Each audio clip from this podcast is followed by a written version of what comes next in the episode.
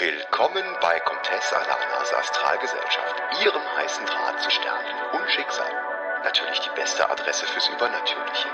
Für die verbindliche Teilnahme an der Versteigerung der Kranich-Trinität drücken Sie bitte die 1, Bei Interesse am Harlekin-Opal drücken Sie bitte die 2, Für Notrufe bei Attacken von High-Zombies, den Men in Black oder abgehalfterten Wrestling-Stars drücken Sie bitte die 3, Für ein persönliches Gespräch mit einer Astralmentorin bleiben Sie bitte in der Leitung. Bitte haben Sie einen Moment Geduld. Aktuell sind unsere Mentorinnen im Gespräch. Die Wartezeit berechnen wir Ihnen mit 14,99 Euro pro angefangene Minute. Bitte haben Sie einen Moment Geduld.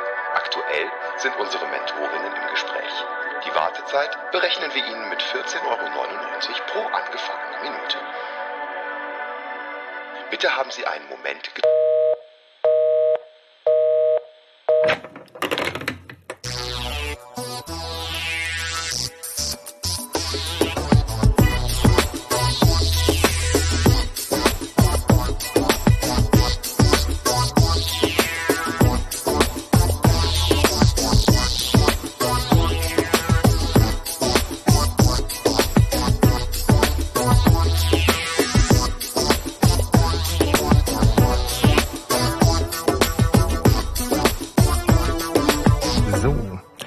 Ich hoffe, ihr habt was Schönes gemacht. Wieder ist ein Monat rum und wieder gibt's eine neue Folge Recherchen und Archiv. Der beste drei Fragezeichen Podcast aus Aachen hat sich heute die Folge Dämon der Rache vorgenommen. Herzlich willkommen. Hallo. Hallo. Geht's euch auch so, dass ihr manchmal auch immer Rache des Dämons gesagt habt oder gedacht habt, wenn ihr an die Folge gedacht habt? Ich finde, das ist irgendwie, kann man so austauschen. Das ist für mich so Dämon der Rache, Rache des Ähm, Dämons. Ne? Ja, die Aussage wäre jetzt nicht wirklich eine großartig andere. Ne? Aber würde das für dich einen Aus Unterschied machen? So vom Klang her? Ich, ich, ich finde, das Rache des Dämons, das geht mir mehr über die äh, Lippen als Dämon der Rache.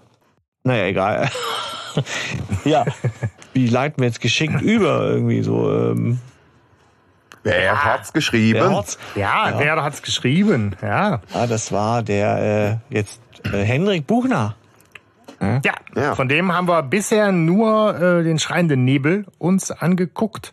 Ja. Äh, bisher haben wir noch nicht viel von ihm dazwischen gehabt. Aber wir haben ihn bisher für gut befunden. Die Geschichte haben wir auf jeden Fall für gut befunden. Ja. Ne? Ja, schauen wir mal, wie es jetzt ausgeht. Genau. Ne? ja, wir haben auf jeden Fall das Hörspiel äh, 173 aus dem Jahr 2015 mit ungefähr 70 Minuten Lauflänge. Und ausgesucht hat's diesmal der Stefan. So ist Immer es. die Frage, warum? Warum? Ich wollte einfach 100 Nummern vorgehen seit unserer letzten Besprechung. Die letzte war Nummer 73 und äh, nein, ähm, ich hatte ähm, so den mir so ausgesucht, weil ich den äh, da hatte ich mal reingehört. So, ich bin, ihr wisst ja, bei den neueren bin ich, ich bin ja immer sehr beschäftigt mit der Vorbereitung unseres Podcasts. Und da habe ich oft nicht Zeit für neuere. So. Und da hatte ich wirklich mal Zeit und habe so reingehört, weil ich es spannend fand. Das Cover hat mich angemacht, ja. Und ich war Mhm. total begeistert, wie ich von der ersten Minute von der Stimmung gefangen genommen wurde. So. Ähm, Darüber wird zu sprechen sein. Ja, und, Ja. okay. äh, ja, und äh, deswegen habe ich mir äh, habe ich mir den gemerkt und als es jetzt hieß, ich bin dran mit aussuchen, ähm, ja, habe ich den ausgesucht. Okay. Ja, alles klar. Also keine besondere Emotion eigentlich zu der Folge, sondern eher, ja, weiß ich nicht, vielleicht eine Erinnerung an sich selbst, die Folge nochmal zu hören. Ja, also ich fand die jetzt, Ja. da habe ich jetzt kein irgendwie 2015, habe ich jetzt nicht irgendwie was Besonderes mit mit verbunden. Außer dass Ja. ich persönlich nicht Ballon fahren würde. Ohne Ja. vorher eine Packung Imodium gefressen zu haben. Ich finde das Schlimmste an Ballonfahren. Ich bin ein Opfer von dieser Imodium-Werbung, wo der Ballon fährt und sagt, ja, aber was ist denn? Und dann sagt die, nimm doch Imodium und so. Und seither denke ich bei Ballonfahren immer nur, was ist, wenn du, Geil. wenn du groß musst? Ja, so. Äh, also klein kann ich mir ja noch vorstellen irgendwie. Was ist, wenn du... Das will man sich aber auch nicht vorstellen jetzt. Nein, das ist, ich, ja, oder? Das aber- ist doch total Gott, danke, ich habe gerade Bilder im Kopf. Ganz, ganz lebenspraktische Dinge, da kann man nichts gegen sagen. Ne? Ist, Nee, das deswegen. Ballon fahren ohne mich. Ne? So. Ja. Aber äh, du hast uns auf jeden Fall, also mir hast du äh, was, was zugemutet mit dieser Folge, muss ich, äh, muss ich sagen. Mann, Mann, Mann. Okay. Spannend. Bin ich mal gespannt. Aber bevor wir, bevor wir, lass, äh, lass erst mal Cover machen. genau, bevor wir springen, würden wir Klappentext und, und Cover machen, um reinzukommen. Bei einer Ballonfahrt entdeckt Peter in der Nähe einer abgelegenen Villa ein Monster. Eindeutig ein neuer Fall für die drei Fragezeichen. Ihre Ermittlungen führen die Detektive zur seltsamen Mrs. Pembroke und ihrem Neffen Luke. Die beiden werden von der grässlichen Gestalt bedroht. Luke bittet Justus, Peter und Bob um Hilfe. Doch schnell wird klar, der Dämon der Rache ist nicht aufzuhalten. Eieieiei. Jo, erstaunlich kurze Sätze irgendwie, oder? Also die enden so Ja. abrupt. ja. naja, ich meine, jeder Satz eine Information. Ja. Ist aber auch, also ist, ist okay. Ja. Ähm, bleibt halt vage, ist aber catchy genug, um neugierig zu werden und verspricht auf jeden Fall Action und Grusel und Spannung. So ist es. Ja. Ja, so ist ein, ist ein durchschnittlicher Klappentext. Vollkommen in Ordnung, finde ich. Ja. Ja. Interessant, dass es die total sinnlose Ballonfahrt äh, auch in den Ja. Klappentext geschafft hat. Ja, ich habe da eine Erklärung. ne, Wenn wir die Ballonfahrt ja, machen. gut. Ja, gut. ja, Aber ja, aber da kommen wir gleich zu. lass, lass uns erst äh, rein deskriptiv dann doch nochmal das Cover angucken. Ja, und, Ja. und ich muss jetzt das Cover wirklich loben. Ne? Hier ist der Hammer. nichts. Also der, äh, es versucht nicht, was zu verschleiern. Ne? So, es geht in die Ja. Sache rein. Ja, du siehst einen eine Gestalt. Du kannst nicht sagen Mann, Frau. Es ist eher Tierwesen, weil ich finde, es fallen einem ja total erstmal diese Zähne auf. Ja. Und Ja. äh, An einen Hai denkt man noch nicht unbedingt als erstes. Nee, nicht ne? sofort. Irgendwie, ich finde aber Haigesicht schwierig umzusetzen. Irgendwie, ich finde, da muss dann so eine Nase rausstechen, irgendwie so. Aber Ja, von der Seite wäre es einfacher. ja, der hat so einen krempigen Hut an, äh, eine Harpune quasi schleuderbereit und im Hintergrund sieht man grünliche Blitze. Also, Ja, guck mal, Gruselgrün. Ha. ja, oder? Ist so grün? Ach so, ja, genau, stimmt. Ja, ja, ja, ja. Ja, Ja. genau. Und dunkle Augen. Also das Gesicht ist etwas seltsam. Ich finde, da versagt das irgendwie so. Da soll so eine, so eine, so eine, so eine Lichtspiegelung wahrscheinlich angedeutet werden. Aber ich finde, dass die so ein bisschen das Gesicht so unkenntlich macht. Aber ich finde das Gesicht gerade ganz besonders gruselig, Mhm. weil das Kinn im Prinzip nur aus Mund besteht. Das hat so ein bisschen was von ich fress dich auf. Also das ist schon echt, äh, also Hammer. Ja, und es ist halt Ja. auch, äh, ich meine, das Schlagwort Trash einmal kurz in den Raum geworfen. Also wie du sagst, Stefan, es versteckt sich nicht. Es ist äh, Vollgas. Das Monster, so absurd es auch aussehen mag, so sieht's halt nun mal aus und so kommt's auf Cover. Ne? Da wird nicht groß irgendwie getrickst. Ist, äh, Ja, ja, ja. Und es wirkt halt schon interessant, auf jeden Fall irgendwie bedrohlich. Ja. Ja, ist schon so, ist eigentlich schon John Sinclair. Ja, ich hatte ja noch mein Kreuz. ja, genau. Genau. Ja. Also es, es ist es ist eigentlich, wenn ich jetzt drüber nachdenke, verlässt es drei Fragezeichen. Weil es so so so so derb Dämon, also der Rache, ist auch sehr spezifiziert, ja, so äh, mit Hölle und was weiß ich. Und dann direkt das Vieh hier drauf, so. Ne? Ja, und ich meine, ähm, also es sucht seinesgleichen, ne? Von der Gruseligkeit her. Gruseligkeit. ja. Ja, Ja. Aber finde ich gut. das Ist gut. stimmt. Ja, Ja, Genau. kommen wir zur Ballonfahrt. Ja, ich wollte gerade sagen, also ne, wir müssen ja gar nicht äh, vorab, glaube ich, noch, noch wesentliche Dinge klären. Ich glaube, das können wir alles auch on the fly machen. Ja, vielleicht noch Folge davor und Folge danach. Ja. Ich weiß nicht, mir sagen die Ah, nicht ja. viel. Der Eisenmann habe ich gehört, fand ich ganz gut. Mhm. Das heißt, Folge davor, interessant, Folge ja. danach ist das Tuch der Toten. Fand ich, glaube Nee. ich, nicht gut. Ich bin, Bin Nee, ich raus. bin Also habe ich gerade überhaupt keine Weiß Assozi ich auch nicht mehr so Assoziation zu. wirklich so, aber habe ich nicht so auf dem Schirm. Aber damit man sie so einordnen kann, ne? also von den Hörspielen, ja, und also in- inzwischen sind es ja auch die Bücher, ne? aber Genau, wir sind am Anfang in der äh, im Ballon. Ähm, in der ja. Szene, die dich sofort äh, begeistert hat, Stefan. Ja, und mit mit diesem Typen, wie heißt der noch? Kenne ich nicht und noch Lutz nie McKenzie. Wer ist das? Genau. Ja. In jedem Kinderhörspiel. Ich komme doch in jedem Kinderhörspiel vor. Ja, muss ja sein, sonst wäre ich ja arbeitslos. Ne? Genau. genau. Also es ist, also ja. ich ganz ehrlich, habe ich dieses Hörspiel angemacht und diese die erste. Du in einer Tombola gewonnen hast, Bob. Boah, die erste also Szene und ich hatte schon so den Impuls, direkt wieder auszuschalten, weil das so. Ey. Also ich finde es mittelmäßig inszeniert und es ist so. Es ist wie der Anfang, wie der Anfang eines schlechten Pornos. Was? Okay, okay da, bin, da bin ich nicht. Warum, warum liegt hier eigentlich Stroh rum? So. Warum hast du eine Maske auf? Weißt du, so, also es ist wirklich so, äh, hey, also eine Ballonfahrt, die du bei einer Tombola gewonnen hast. Ja, sonst wäre ich ja arbeitslos. Ach, guck mal, hi, Zombie. Ja, also wirklich, und als er dann, also ne, Peter, also sie sind im, im Ballon und auf einmal entdeckt Peter eine grässliche Gestalt, einen Hai-Zombie. That escalated quickly. Oh, ja, genau, that escalated quickly und äh, direkt die, die wunderbare Trash-Empfehlung, wer die Sharknado-Reihe noch nicht kennt soll er aber, mal reinziehen. Aber Bob, Bob ist so geil in dem Moment, wie er so lacht. Ein Hai-Zombie. Ja. Und Peter beschreibt es dann halt noch so ein bisschen, ne? So Harpune und, und groß und Haigesicht und ja. Aber wo das Zombie herkommt, weiß ich jetzt auch nicht. Also, also es, ist, es ist echt ein bisschen, es ist ein bisschen lächerlich. Ähm, ja. Und Aber ich habe ich hab im Internet ein lustiges Bild gefunden, ähm, okay. habe ich gesehen bei der Bildersuche bei Instagram. Und das ist hier äh, Dämon der Rache und das ist so ein, so ein, so ein Trash-Bild davor, wo dann so Zombie Shark drunter steht. Okay. Copyright bei Kassettenkind.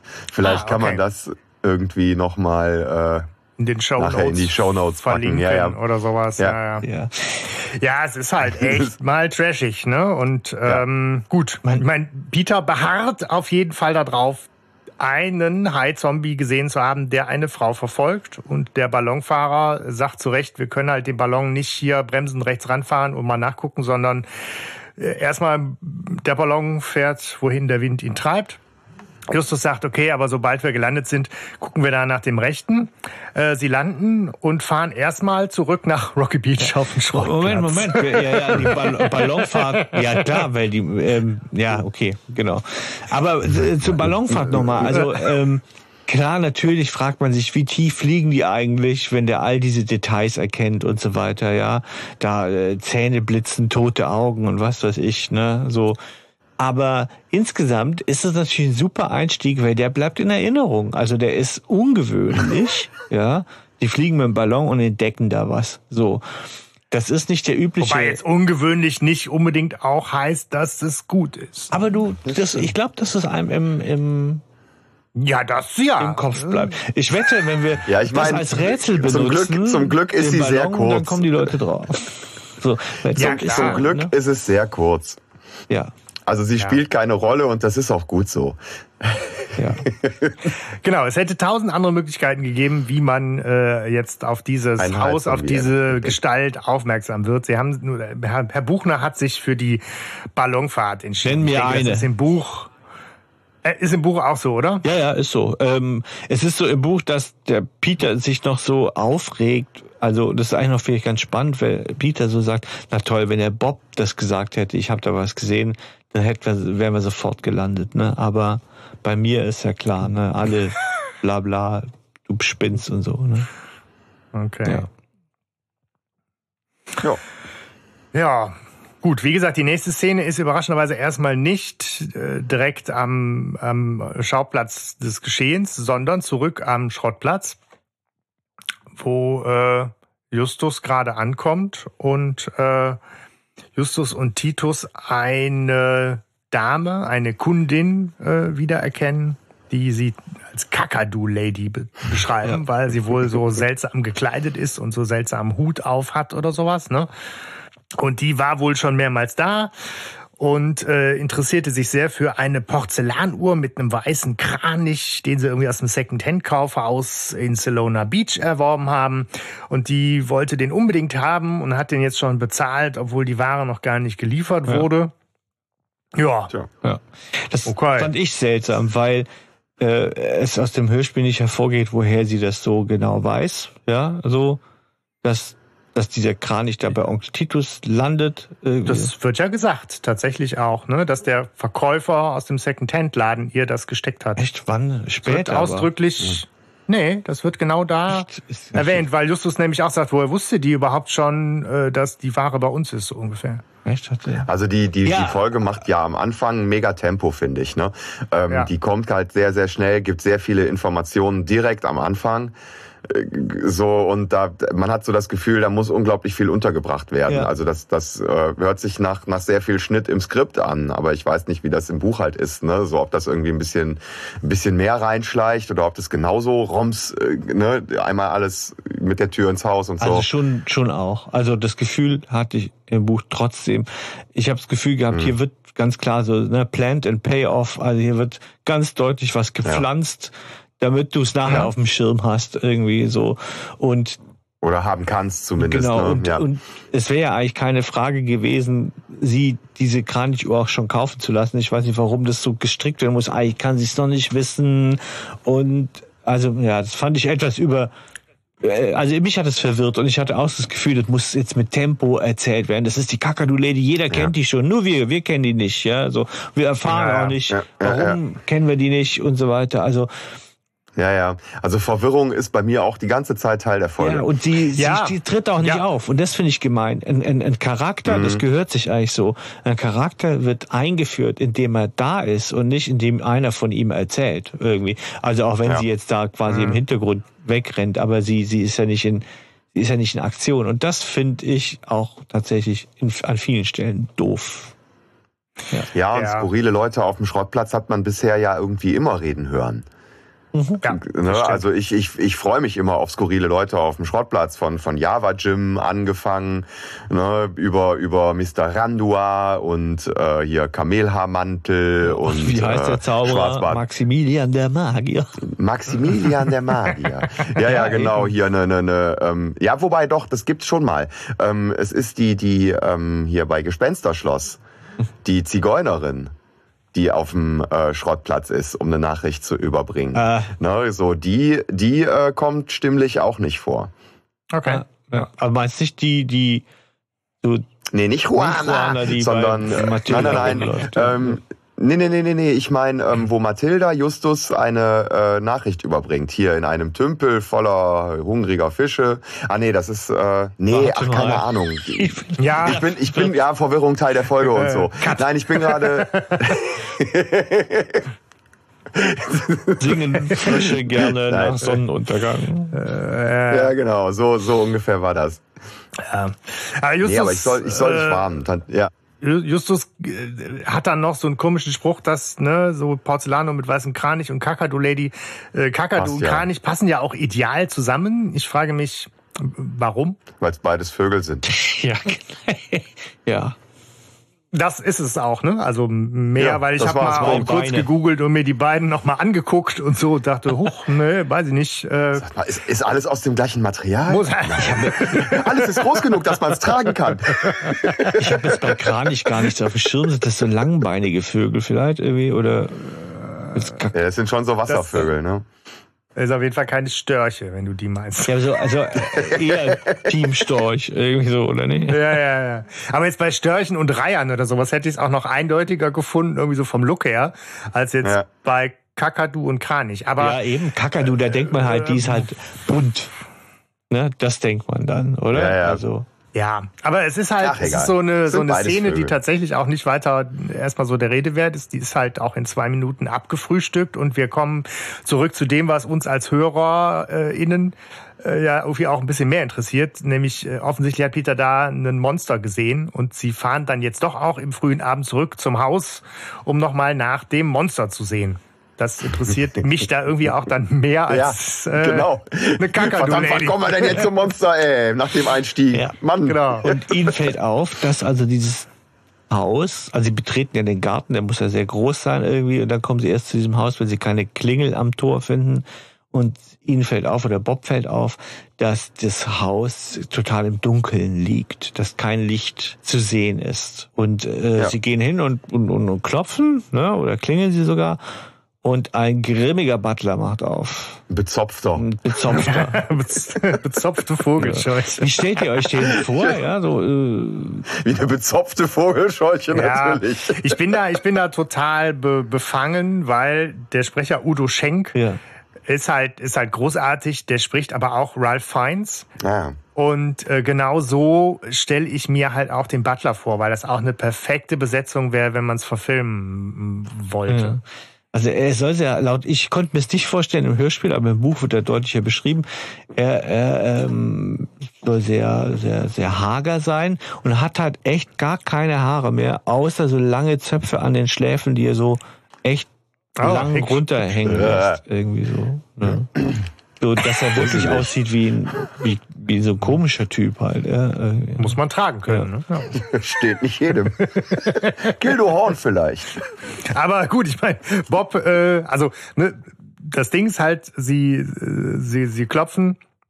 Justus schaltet relativ schnell, weil er entdeckt halt zwei Klingelschilder, irgendwie Pembroke und Forrester und lugt mal so in die Garderobe rein und, und sieht halt Damenhüte da hängen und insofern versuchte so sein Glück mit der, mit der Ansprache, hey, wir sind irgendwie auf Wanderung verlaufen, ist die Hausherrin zu sprechen. Und Bob so direkt, wo er sagt, äh, das ist mir noch aufgefallen. Ja, wir sind auf einer Wanderung. Das hat man ja oft bei den drei Fragezeichen. Ne? Auch bei äh, ja. hier äh, Magischer, Magischer Kreis, Kreis, und so. Ne? Mhm. Ja, ja, genau. Nee, aber dann so verlaufen bei einer Wanderung, Ding Dong. Ne? Und Bob direkt so, äh, ja, sagt er nochmal. Weißt du, so, so als, als, als würde das dem jetzt irgendein Gewicht geben, wenn er noch sagt, äh, äh, ja, so stimmt, genau, sind ja, wir. Ja, ja, ja. Ja, sie scheinen auf jeden Fall keinen Eindruck zu hinterlassen, weil äh, der gute äh, Mann an der Tür äh, sagt im Prinzip nur, äh, hier, Mrs. Pembroke hat sich zur Ruhe gelegt, verpisst euch, äh, verschwindet. Und äh, ab dafür. Das war's dann auch. Tür zu und dann, huh, ja. als sie irgendwie äh, entscheiden, um dieses Haus rumzugehen, da kommt so eine, so eine Musik, die da so reinkommt, die sich ja. am Anfang echt anhört, als, als würde da irgendwie ein Uhu oder irgendwie sowas langgezogen krächzen. Ja, das ist Sehr geil. schön gemacht, sehr schön gemacht. Und dann auch die ganze Szene, ne? Da hinten am Fenster, da hält jemand einen, ne? Da, da ist ein Junge, der hält was ans Fenster, da steht ja Hilfe drauf und so. Und das ist dann schon sehr geil, finde ich. Also ja. Also diese Szene ist äh, gut gemacht. Ja, dann kommt Wir müssen allerdings noch rüber. Äh, müssen einen Satz zurück noch, weil äh, okay. ich mich da auch schon wieder gefragt habe, warum weil äh, ich meine, sie werden vom Butler abgewiesen und Peter sagt dann, zumindest wissen wir jetzt, dass ich mich nicht geirrt habe. Und ich hm. frage mich so, hä? Warum? Also wo haben wir jetzt den Beweis für ein Monster, für einen Heizzombie, für eine verfolgte Frau? Wie kommt Peter auf dieses schmale Brett? Zu sagen, ah ja, ne? Ja, so dass eine Frau da wohnt, ich glaube, daraus würde ich das ja. schließen jetzt. Also. Ja gut, dass da eine Frau wohnt, ist nicht unbedingt das gleiche wie, die wurde von einem Heizzombie verfolgt. Ja, aber, aber Hüte, Hüte und Klamotten sind dann ja doch schon wieder reproduziert, also re, äh, kann man ja doch wieder identifizieren. Achso, ähm, meinst also, du, da ist die Garderobe, äh, die, die Sachen ja. in der Garderobe wiedererkannt, aber er hat doch. Ja. ja okay. Also das, das, das wäre möglich. Das wäre was, was mir einfällt. Weil Hut, ne, so und, und, und die Art der Kleidung ganz generell. Ein Hut, ein Stock, ein Ding. Ja, das denke ich auch. Ja. Also klar, äh, reicht nicht vollkommen, aber es, es, es genügt Peter, um zu wissen, aha, ja. Die Frau habe ich mir zumindest jetzt nicht eingebildet, ne? So. Aber, aber Peter steht ja auch unter einem enormen Rechtfertigungsdruck, muss man mal sehen, ja. ne? So, ja. der, der muss, der muss ja auch irgendwie äh, ja das vorantreiben, weil äh, er hat das gesehen und er weiß ja auch, dass seine beiden Kollegen ihm nicht so gern solche Sachen glauben. Auch in der Vergangenheit ja. schon nicht. Das ist ja auch immer so Peters Rolle. Ne? Eigentlich handelt er ja gegen sein eigenes Interesse. Ich meine, er müsste diesen High-Zombie ja sehen ja. und denken, oh, hoffentlich hat den kein anderer gesehen. Weil ich habe ja keinen Bock auf so einen Scheiß. Ne? Das wäre ein geiler ja. drei Fragezeichen Anfang. Peter sagt, ich sag denen nix, ich sag denen nix. Ja, aber es hat, es hat, also diese Folge macht es mir, hat es mir wahnsinnig schwer gemacht, da reinzukommen, weil ich, weil ich alles von Anfang bis zu einem gewissen Punkt echt total vermurkst fand. Und genau bis hierhin fand ich es echt Käse. Ähm, ich gebe dir aber recht, Hanno, es wird jetzt ein Stück weit besser, weil ja. es jetzt atmosphärisch dichter wird. Mhm. Ne? Sie schleichen genau. jetzt ums Haus und entdecken dann, wie du gesagt hast, da äh, den Jungen mit dem Zettel am Fenster. Und da Luke. war so eine erste Szene, wo ich dachte, okay, es äh, entspannt sich. Ja, es ist krass, ne? Wobei, also es ist ja schon so Hilfe, ne? das ist ja schon eine krasse Forderung. Ich meine, Luke will ja eigentlich gar nicht weg. Also sie lernen ja Luke dann kennen. Ne? Sie lernen ja diesen Jungen ja. am Fenster kennen. Und es stellt sich ja eigentlich heraus, dass dieser Junge äh, weder gefangen ist, noch äh, aus freien Stücken gehen kann. Wenn, dann ehrlich in einem inneren Dilemma mhm. steckt. Ja, so. Aber das hat mich jetzt ein bisschen, äh, das fand ich ein bisschen effektheischerisch. Aber auf jeden Fall. Wir lernen ihn ja erst kennen. Also sie gehen ja dann zu ihm hin, aber natürlich in der wirklich in, in dem Gefühl, dass da jemand in Gefahr schwebt. Ja, sie stellen sich ihm vor und äh, sagen auch, dass sie wegen der Beobachtung von Peter, die die Peter gemacht hat, hier sind und dann wird der Junge ganz panisch und meint ja dann, boah, dann ist er zurückgekommen und er hat sie in den Garten gelockt. Und er meinte vermutlich seine Tante, ja. Und er warnt dann die drei und sagt, ihr müsst dringend weg, weil der ist wahrscheinlich noch hier und wenn der die euch kriegt, seid ihr dran. Ne? Mhm. Und das ist natürlich schon eine harte Aussage. Also das fand ich schon sehr ja. gruselig dann auch so. Ne? Ja, zumal ja. er ja noch einen drauflegt mit hier, wenn, wenn ich gehe, ne, so viel zum Thema, äh, ob ich jetzt weg kann oder nicht. Er sagt ja, wenn ich jetzt gehe, bricht der Bann. Die Bannkreise müssen morgens und abends neu gemalt werden, sonst passiert etwas Schreckliches. Das heißt, direkt so dieses Mystische wird mhm. da nochmal verstärkt ja. als eine Bedrohung, die halt nicht jetzt so akut ist, die ihn aber irgendwie gefangen hält schon. Ja. Ne? Mich erinnert die Szenerie und ähm, auch weitere Elemente von dem Hörspiel an Master of Chess wo sie in diesem in diesem Schloss ankommen und da halt ja und da halt irgendwie mit diesem mit diesem etwas bekloppten Grafen, der die da ja gar nicht haben will und wo sie irgendwie am am Fenster oben so eine weiße Gestalt rumlaufen sehen. Ja. Irgendwie klar, Master of Chess ist deutlich komödiantischer gemacht, ne? Ja. Aber ähm, aber trotzdem so von der Grundszenerie her äh, passt es gerade so ein bisschen ja. finde ich. Hm. Wir haben sowieso diese Folge hat, deswegen dachte ich nämlich auch, du hättest sie vielleicht ausgesucht, Stefan. Die hat wahnsinnig viele Querverweise zu anderen Folgen. Ja, wenn wir die bedient sich an noch anderen drauf, Folgen, ja, könnte man drauf kommen. So, äh, ich könnte, aber also für mich ist ähm, es so, äh, spielt es so, wie gesagt, haben wir ja schon angedeutet, so ein bisschen ein magischer Kreis, ne, so. Ähm, hm. haben wir ja. Ich musste auch viel an Poltergeist denken. Ja. Unsere letzte ja. Besprechung hat äh, erstaunlich viele zwar kleine, aber hat so ein paar Parallelen. Ja, und sowas. hat es auch. Ne, ich meine, Signale aus dem Jenseits haben wir schon im Intro äh, mit äh, verwurstet. äh, es gibt halt noch, noch ein paar mehr, ja. ja. Ja, genau. Also das ich ich finde, man merkt jemand an, dass er anknüpfen will. Also man merkt einem Autoren hier an, äh, dass er an manche Dinge anknüpfen will. Ob es ihm gelungen ist, das, das steht auf einem anderen Blatt. Aber ich habe das Gefühl, ja. wir, wir, wir sind im, im, im, im selben Rezept, ja, so mhm. in vielen Dingen. Ja. Also es ist schon, da sind Hommagen drin, sage ich mal. Mhm. Genau. Ja, aber ja. ich bin dann auch zu Hause. Ne? Also wenn ich drei Fragezeichen-Fan bin, bin ich dann an der Stelle auch wieder zu Hause. Und dann ertrage ich auch manche Dinge, die ich vielleicht sonst irgendwie nicht ertragen würde. Wie zum Beispiel der Anfang mit der Ballonfahrt, weißt du, dann, dann gehe ich, da gehe ich drüber weg, weil ich weiß, so das Grundrezept stimmt. Das ist doch nicht schlimm. also die Geräuschkulisse Bullshit. ist blöd, es ist super gestelzt gesprochen. Wie gesagt, ja. der Lutz McKenzie ist nur da, weil er sonst arbeitslos wäre. Es ist halt einfach total unnötig. Und, äh, ja, und äh, wo Peter setzt auch noch an zu so einem Satz irgendwie da in dieser Szene. Sorry, wenn wir da jetzt gerade schon wieder springen. Ne? Ja. Aber ähm, ja, sagt Peter dann so, ne, sonst wäre ich ja arbeitslos. Ja, und gerade deshalb, ja, was, was gerade deshalb? Hm. Ich kann mir keine vernünftige ja. Art und Weise vorstellen, wie dieser Satz Small, zu Ende gehen sollte. Smalltalk, Smalltalk. Ich glaube, ich glaube, diesen Satz hat es nie bis zu Ende gedacht gegeben. Ja. Nein. so. Was es natürlich häufiger gegeben hat äh, und was es auch in dieser Folge gibt, ist, dass die drei die Visitenkarte zücken und wir sind wieder ja. in der Szene, wo sie mit Luke unterwegs sind und sie so geben ihm die Visitenkarte und versprechen ihm morgen wiederzukommen. Sie stellen sich als Detektive vor. Ja, Peter sagt, ich glaube, der hat Schiss vom Hai-Zombie und ähm, Justus bekräftigt ihn. Gut ja. gemacht, gut gemacht, gut gemacht, Junge. Ja. Bist ein guter Junge. Bist ja, ein guter also. Junge. Also, dem kleinen Jungen glaubt er also, ja. Ah ja, genau. Ja. Und Peter nicht. Ja, aber er spielt natürlich auch so ein bisschen darauf an, dass Peter ne, halt der Schisser Shaw ist. Ne? Und wo er dann so sagt, ja, es wird dir zwar nicht gefallen, Peter, aber ich befürchte, ich äh, stimme dir so langsam zu. Ja. Ne? Das ist halt eine nette, nette Art, das zu verpacken. sie sind tatsächlich auch die nächste Szene am nächsten Nachmittag äh, ausgeschlafen, ausgeruht und ausgerüstet wieder zur Stelle. Und wieder empfängt sie Rupert an der Tür. Rupert ist auch so ein geiler Name. Ja. Klingt so ein bisschen wie so ein Hund. Ja. ja, das stimmt. Das stimmt, ja. Aber der ist ja, immer noch genervt und will sie eigentlich nicht reinlassen. Und Justus sagt, ja, aber wir sind äh, mit unserem Freund Luke äh, verabredet. Da kannst du jetzt gar nichts Aha. machen dagegen. Ne? Und äh, unangemeldeter äh, Besuch, äh, was? Und, genau. äh, ja, zum Glück kommt Luke und holt sie ab. Ne? Genau. Bestätigt ja. das. Wir werden auch ganz leise sein. Ja. ja. aber dann wird er doch weich. Der Rupert.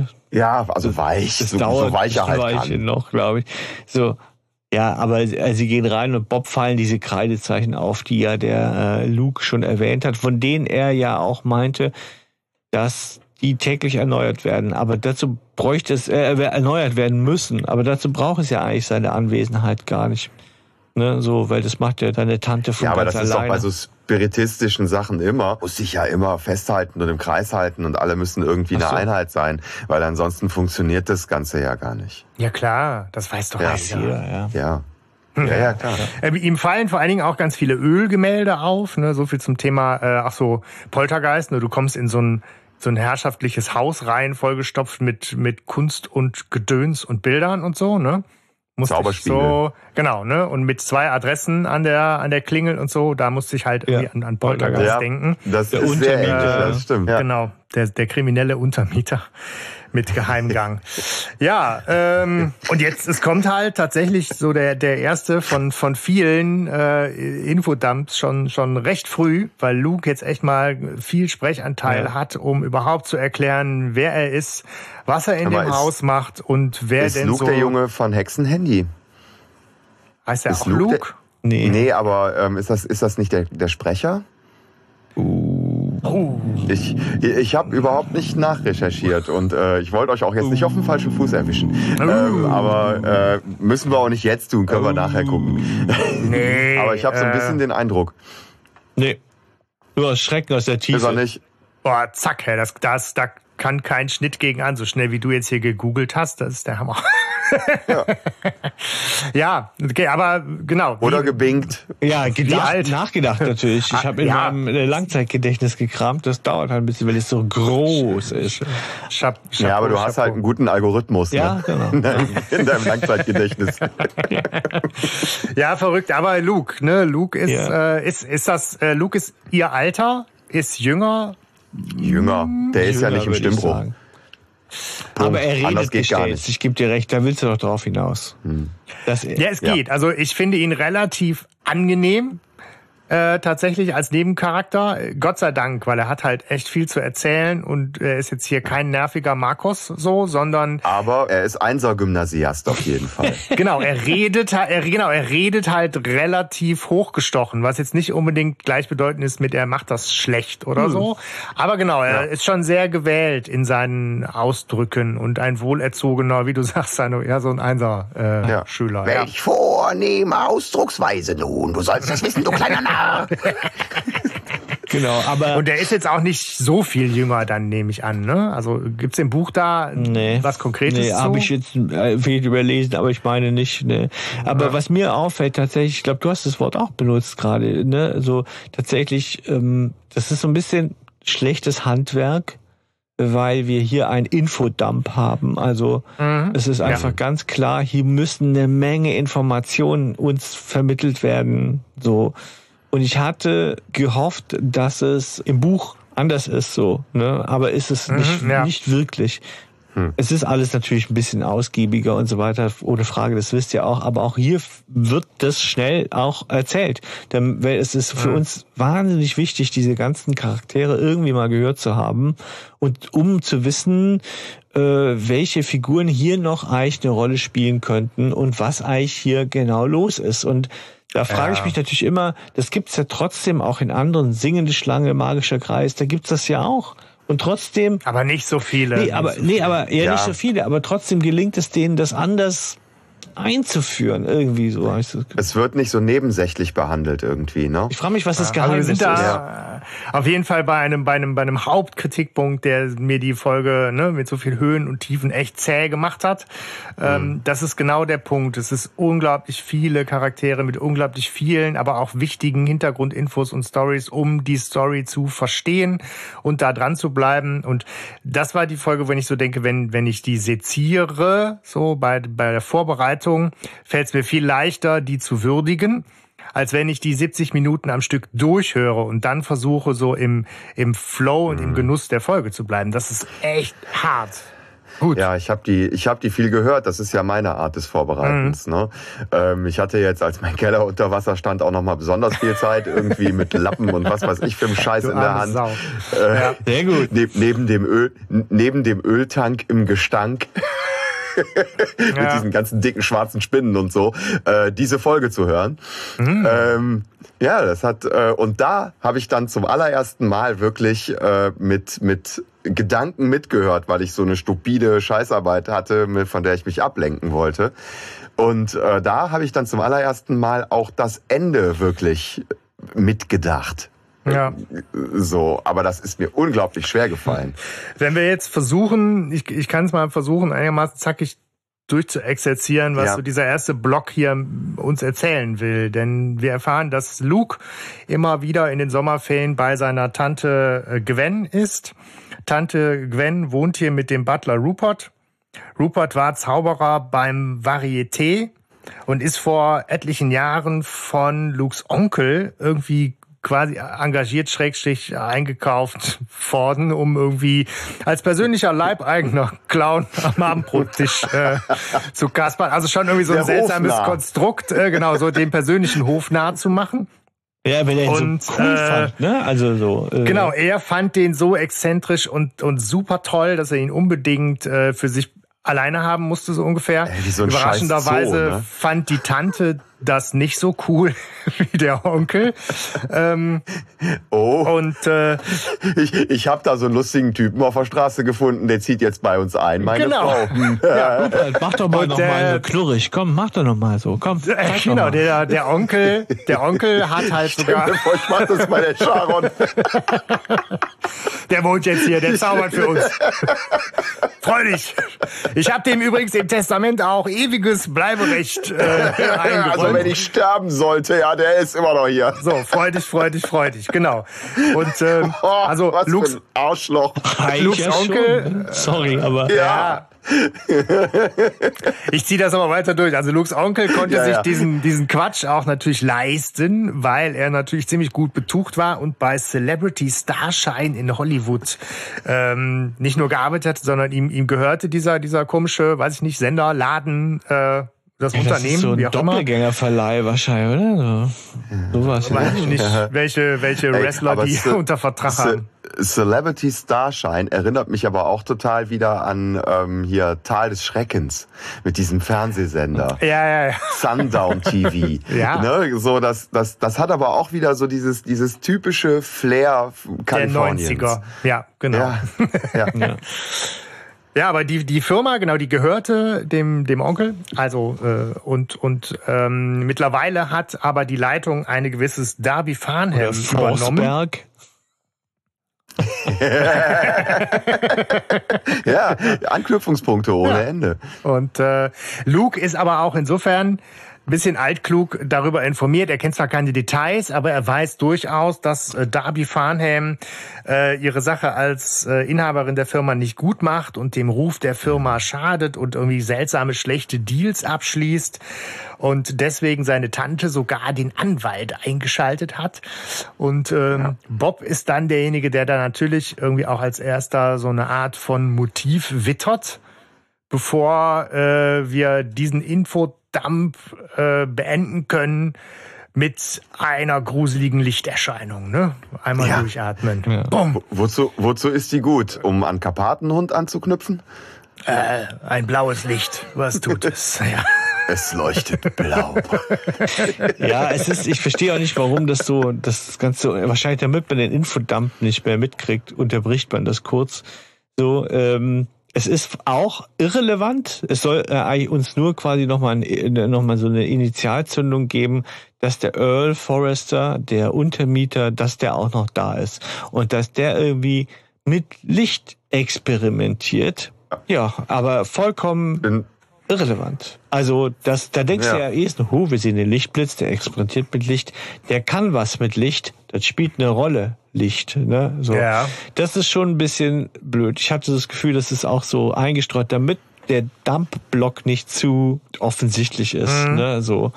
Ja, aber das, das macht's dann auch wieder anstrengend an der Stelle. Ja, das macht's tierisch weil, ähm, das stimmt wie, wie willst du denn unterscheiden, welche Information jetzt erstmal relevant ist und welche nicht? Ich meine, auf der anderen Seite ist das natürlich auch so zum Mitraten schön, dass man auch irrelevante Informationen streut. Ich hätte auch gedacht, nachher hier der, der, äh, der Ballonführer ist es. Der war. weißt Peter, so war nur Schatten. War nur Schatten, Peter.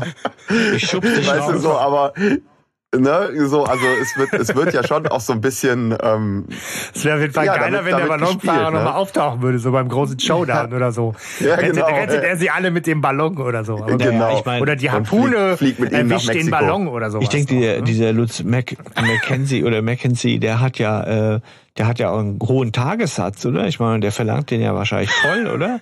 Oder war der halt? Ja, aber der war wahrscheinlich, sorry, aber der war sowieso einen Tag im Studio so. und dann hat er einfach den Satz auch noch eingesprochen. Wahrscheinlich, ja. Ja, wahrscheinlich ja. für die für die nächsten zehn Folgen in, in Folge auch schon irgendwelche Sätze eingesprochen gehabt. Ja. Und dann aber noch für TKKG. Jetzt und, mach noch ne? mal den Taxifahrer. Und jetzt mach noch mal. Nein, aber ja, genau, so sieht der Arbeitsalltag aus, ja klar. Äh, äh, und jetzt noch mal Pizzabande. Findet ihr nicht auch, dass wir so alleingelassen werden mit diesem, sie, die, die führt diese, die, diese Darby Farnham führt diese, diese äh, Firma in einen zweifelhaften Ruf und schließt schlechte Deals ab. Darüber wird kein Wort mehr verloren, irgendwie so, was das sein soll. Also, guckst die oder ja, so dieses, was macht die? Ja. So diese, ja. so diese ermittlerische Arbeit, ne? Ja, ach, komm. Bob ist ja, komm, ja, später. Ja. Ermittlerische Arbeit, ja, aber ich ja, meine, es bleibt insofern realistisch, so, weil, ich meine, der Luke, ne, so, so altklug und, und, äh, oder positiv, so clever er auch sein mag für sein Alter, ne, er durchblickt halt das komplette Business halt nicht. Und insofern kann er auch nichts im Detail dazu sagen. Das mag ja an der Stelle auch eine hilfreiche Abkürzung sein, um sich nicht noch mehr in Details zu verlieren, die tatsächlich keine Rolle spielen. Ne? Ähm, mm, ja. Und ja, wir haben halt jetzt den Earl noch kennengelernt als Eigenbrötler, Informatikstudent, äh, kauzigen Typ, der da irgendwie für wenig Geld auch noch haust. Ähm, und Bob fragt, okay, wen gibt's denn sonst noch? Weil ne, wir haben noch nicht genug Personen, also legen wir noch einen drauf. Und zwar Innenarchitekt Lance Vaughn. Der hatte halt auch eine Zeit lang regelmäßig Zutritt zum Haus, jetzt aber nicht mehr, seit die Tante halt so komisch geworden ist komisch heißt, ja, Luke sagt, ich habe irgendwie vor einer Woche oder was mit der noch telefoniert, als klar war, ich komme wieder zu Besuch. Äh, da war alles okay und dann komme ich hier an und die ist abgelenkt, verwirrt, ängstlich irgendwie. Die hat in dieser Zeit einen krassen Wandel durchgemacht und äh, man weiß nicht warum. Und das ist so für mich die Szene, wo jetzt spätestens die Folge bisschen Fahrt aufnimmt und echt an Qualität gewinnt. Mhm. So, jetzt kriegt das ganze Fleisch an Knochen. Ne? Ja. Alle Infos sind jetzt erstmal raus, die man braucht. Jetzt kann man ja. in die Atmosphäre gehen. Der ja, nein, Block, aber der erste Block ist für durch. Die, für, für, fürs erste. Aber, aber man kann jetzt mal so ein bisschen in die Atmosphäre gehen. Ja. Man ja, kann jetzt so, stimmt, so, so die, die Figuren und jetzt, jetzt kann man damit spielen, wo man die Infos hat. Und da, das fängt an. Und da hast du recht, Sebastian. Jetzt wird die Folge tatsächlich streckenweise äh, ziemlich gut. Ja. Es ist und ziemlich gruselig. Es ist halt genau so. Ne? Es gibt ja so im, beim Schreiben, glaube ich, so einen alten äh, Merk Merksatz, erzähl es nicht, sondern lass es passieren. Ne? So. Und mhm. ähm, jetzt kommt Handlung äh, rein. Natürlich erfahren wir noch, dass Luke vor paar Tagen das erste Mal diese unheimliche Gestalt gesehen hat. Äh, sie, er beschreibt sie doch mal und ähm, und, und schafft da noch mal so ein bisschen Grusel her, ja. Und dann hören wir, dass sich jemand nähert, ja, nämlich mhm. die einzige, der einzige Mensch, der in diesem Haus laut sein darf, nämlich seine, mhm. seine Tante. Und ähm, ich frage mich, wie die dann ausflippt, wenn man selber laut ist. Also die ist ja eigentlich Trupp, aber egal. Ne? Also mhm. sie, sie kommt mhm. also und macht ihr Abendritual und sie beobachten sie, wie sie quasi trotz aller Verstrahltheit das noch auf die Kette kriegt, ihre Bannkreise, die aus seltsamen Symbolen keltischen Ursprungs oder so, ja, äh, bestehen, wie sie die neu zeichnet, so. Und Luke erzählt währenddessen so, dass es jeden Abend so geht und jeden Morgen und, und dass sie dann fast eine Stunde reglos und mit aufgerissenen Augen dasteht und in die Ferne starrt, was natürlich echt gruselig ist. ist ne? so. Ja. Das ist echt, ähm, das, das könnte auch ein sehr guter Horrorfilm sein. Und dann ja. auf einmal so, und dann auf einmal so in unglaublicher Schnelligkeit den Kopf drehen um 180 Grad, ja, so, ja, und einen so mit so einem Schlüsselloch. Genau, an, sie sehen an, das Ganze durchs Schlussloch, mhm. genau, und dann kommt richtig so ein Jumpscare. Ne, das ist geil. Ja. Und angefangen hat sie wohl anscheinend, sagt Luke, als er ihr erzählt hat, dass er draußen oder irgendwo, dass er diese Gestalt gesehen hat, diese High-Zombie.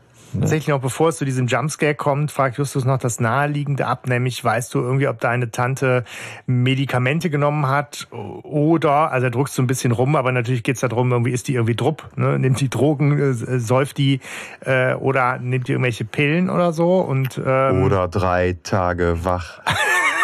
genau. Und, und, und Luke beteuert halt, dass seine Tante nichts dergleichen tut. Und genau, und dann kommt dieser, dieser geile Moment, wo man sich so vorstellt, die gucken durchs Schlüsselloch, sie dreht sich rum, hat was gemerkt und rauscht aus dem Zimmer raus und, und fährt Justus an und für mich so, so sie verpasst ihm irgendwie eine schallende Ohrfeige. Ja, das ist so für ja. mich dieses Szene. Klatscht ne? eine, ja und äh, beleidigt ihn dann halt mit so einem Ausruf Mochin du hast das Unglück oder Unheil über uns gebracht. ja. Ist das nicht schon mal, das ist ja mal eine Ansage? Irgendwie? Also ist das nicht auch eine Anspielung? Mir kommt es bekannt vor, ist es nicht auch schon irgendwie, wo, wo, wo Justus der ist, der, der für, für den Bösen gehalten wird oder sowas? Ich meine irgendwie, eine Frage an unsere Hörer und Hörerinnen. Bei Doppelgänger wird Justus entführt, weil er quasi einen Zwillingsbruder hat. Ja, aber ich meine eher so, ja, stimmt, das wäre was tatsächlich. Aber ich meine, ähnlich hier so mit, ah, du bist zu, du Arsch, aber dabei ist das gar nicht irgendwie so. Hm. ja. Bestimmt. Aber okay. Luke interveniert und stellt Justus als einen Freund von sich vor. Und die Stimmung äh, ändert sich schlagartig. Und Justus will das noch ein bisschen ausnutzen. Ich glaub, der Justus wäre noch in der Konfrontation geblieben. Der hätte noch gesagt, ja, ich bin es, aber sag mir doch mal meinen Namen. Ich habe ihn vergessen und so. Ja, so. Äh, weil er, er fragt ja nach, ja, was genau habe ich noch mal äh, gemacht und welches Unheil, äh, wer bin ich noch mal genau und welches Unheil bringe ich eigentlich. Ne? Und aber wie gesagt, die äh, ist schon weg und murmelt so, oh, Freunde, Freunde sind so cool. Ja, die, die zieht irgendwie total ver, verdrogt ab, ne? So irgendwie glitzernder Morgentau, Feenstaub, die ist, ach, Freunde, lalalala. So schön und so flüchtig, wie nett, ne? Also. Ja, also. Ja, und auch da fühle ich mich wieder erinnert an ähm, Master of Chess. Ja. Ja, wahrscheinlich. Das stimmt, das, das hat ganze Zimmer äh, hat gewackelt und ja. wir waren auf einer ah, das muss ich auch nochmal hören. Das ist super. So ja. großartig. Ja, ja. Das, ist, das ist echt so ein Flickenteppich, wo uns hier Wollt ihr Tee? Ja, durchführt. Ja, ja, wollt ihr großartig. Tee, genau. Der vergiftete Tee. Ja, ja. Ähm, es ist auf jeden Fall, natürlich ist das Ganze ein ziemlich lautes Brimborium und insofern äh, kommt die Person, die hier für Recht und Ordnung sorgt, auch planmäßig dazu, nämlich Rupert, der sagt, was soll der ganze Terz hier? Und äh, Justus schaltet halt relativ schnell und clever und sagt, ja, ne, wir sind es nicht, aber sie möchten auch bitte auch nicht der Hausherrin hier irgendwie das, äh, das Wort verbieten, weil die hat hier so rumkrakeelt und daraufhin ist er so ein bisschen betröppelt und weiß auch nicht mehr. Ne? Äh, aber wie geil von Justus, ne? Also wie ja. er sich auch direkt im Sprachcode eines so ehrwürdigen Hauses äh, ne, aneignet und sagt so, aber er will doch nicht irgendwie der Hausherrin äh, verbieten, mhm. ihre Stimme zu erheben. Was für ein Glück, dass Rupert ja. nicht Vollproll ist und sagt, was? Was? Du warst es also, ja, genau. der hier so rumgeschrien hat, ich pfeife ja, ja. Weißt du, aber, aber Justus redet halt schon echt so, als wäre irgendwie 1756. ja, ja, aber also, ich finde es natürlich geil ja. vom Effekt. Also das finde ich schon toll. Ja. Davon träume ich natürlich auch, das ist paradoxe dass ich das jemand Intervention. so sagen kann und der das sofort schnallt und sofort sagt, oh ja, sorry. Stell, ne, davon träumst du, Stefan? Ja, ist das nicht? Stell, das stell dir also vor, du bist in der nächsten Prügelei von Jugendlichen. Genau. So. Wir werden du hast, du hast die nächste Prügelei bei Jugendlichen. untersagen, sich hier ihres Leibes zu erwehren, werte Junker. Ja, ja, ja, genau. genau. Und die so, ja, stimmt, Alter. Damit hast du so eine Konfrontation erstmal vollkommen, ja, die Luft rausgelassen, ne? weil alle denken sich, hä? Ja. Schlag ihn. Ich meine, Bob, das, das ist halt auch ganz nett, weil, weil Bob an der Stelle jetzt erstmal auch das Naheliegende fragt. Ich finde es ja immer ganz gut, wenn jemand auch so diesen Job dann übernimmt, nach dem Motto, Alter, jetzt mal kurz hier, äh, ist Ihnen vielleicht mal aufgefallen, dass seltsame Dinge hier vorgehen, so nach dem Motto, die gute Hausherrin, äh, der geht's gerade nicht so gut. Äh, haben Sie da irgendwas gesehen?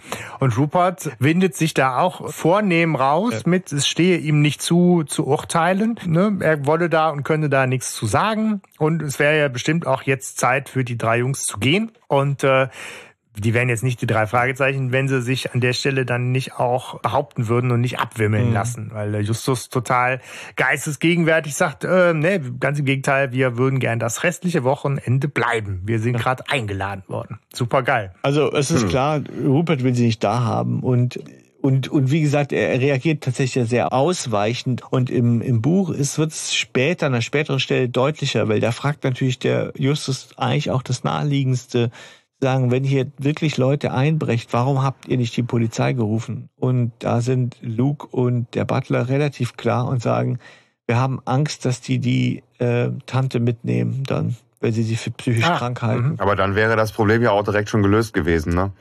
Ja, ja, ja, sicher. Also das, das ist, ne, ja. klar, aber das ist nochmal so, finde ich, verständlich. Die haben, also das ist im, im Buch ist es ein bisschen deutlicher, nicht wirklich wesentlich, aber aber so, dass dann natürlich auch so eine Angst mitschwingt, jemand könnte jetzt dem Wahnsinn verfallen sein und zu überlegen, wie gehen wir jetzt damit um? Mhm. Wir wollen den nicht in die Klapse bringen. Ne? Also ähm, ja. wir wollen das eigentlich ja. aufrechterhalten. Und das ist ja schon ein bisschen so, äh, ich weiß nicht, kennt ihr dieses von Heinrich Böll nicht immer zur Weihnachtszeit, wo diese äh, Frau jeden Tag Weihnachten feiern will und die ganze Familie passt sich an. Mir fällt da Goodbye Lenin ein. Okay. Das ist oder Goodbye Lenin, aber das sind halt so typische äh, äh, Vorbilder, wo es immer ums dasselbe geht. Und hier ist es ja ähnlich. Die sind ja Gefangene dieser, äh, äh, na gut, das stimmt nicht, der Wahn ist ja schon ersichtlich. Also ich weiß nicht, ob Rupert Bescheid weiß, aber zumindest Luke weiß ja, dass es dieses äh, Wesen gibt. Naja, also Rupert ist dafür, dass er ja nun doch äh, am Ende irgendwie der Good Guy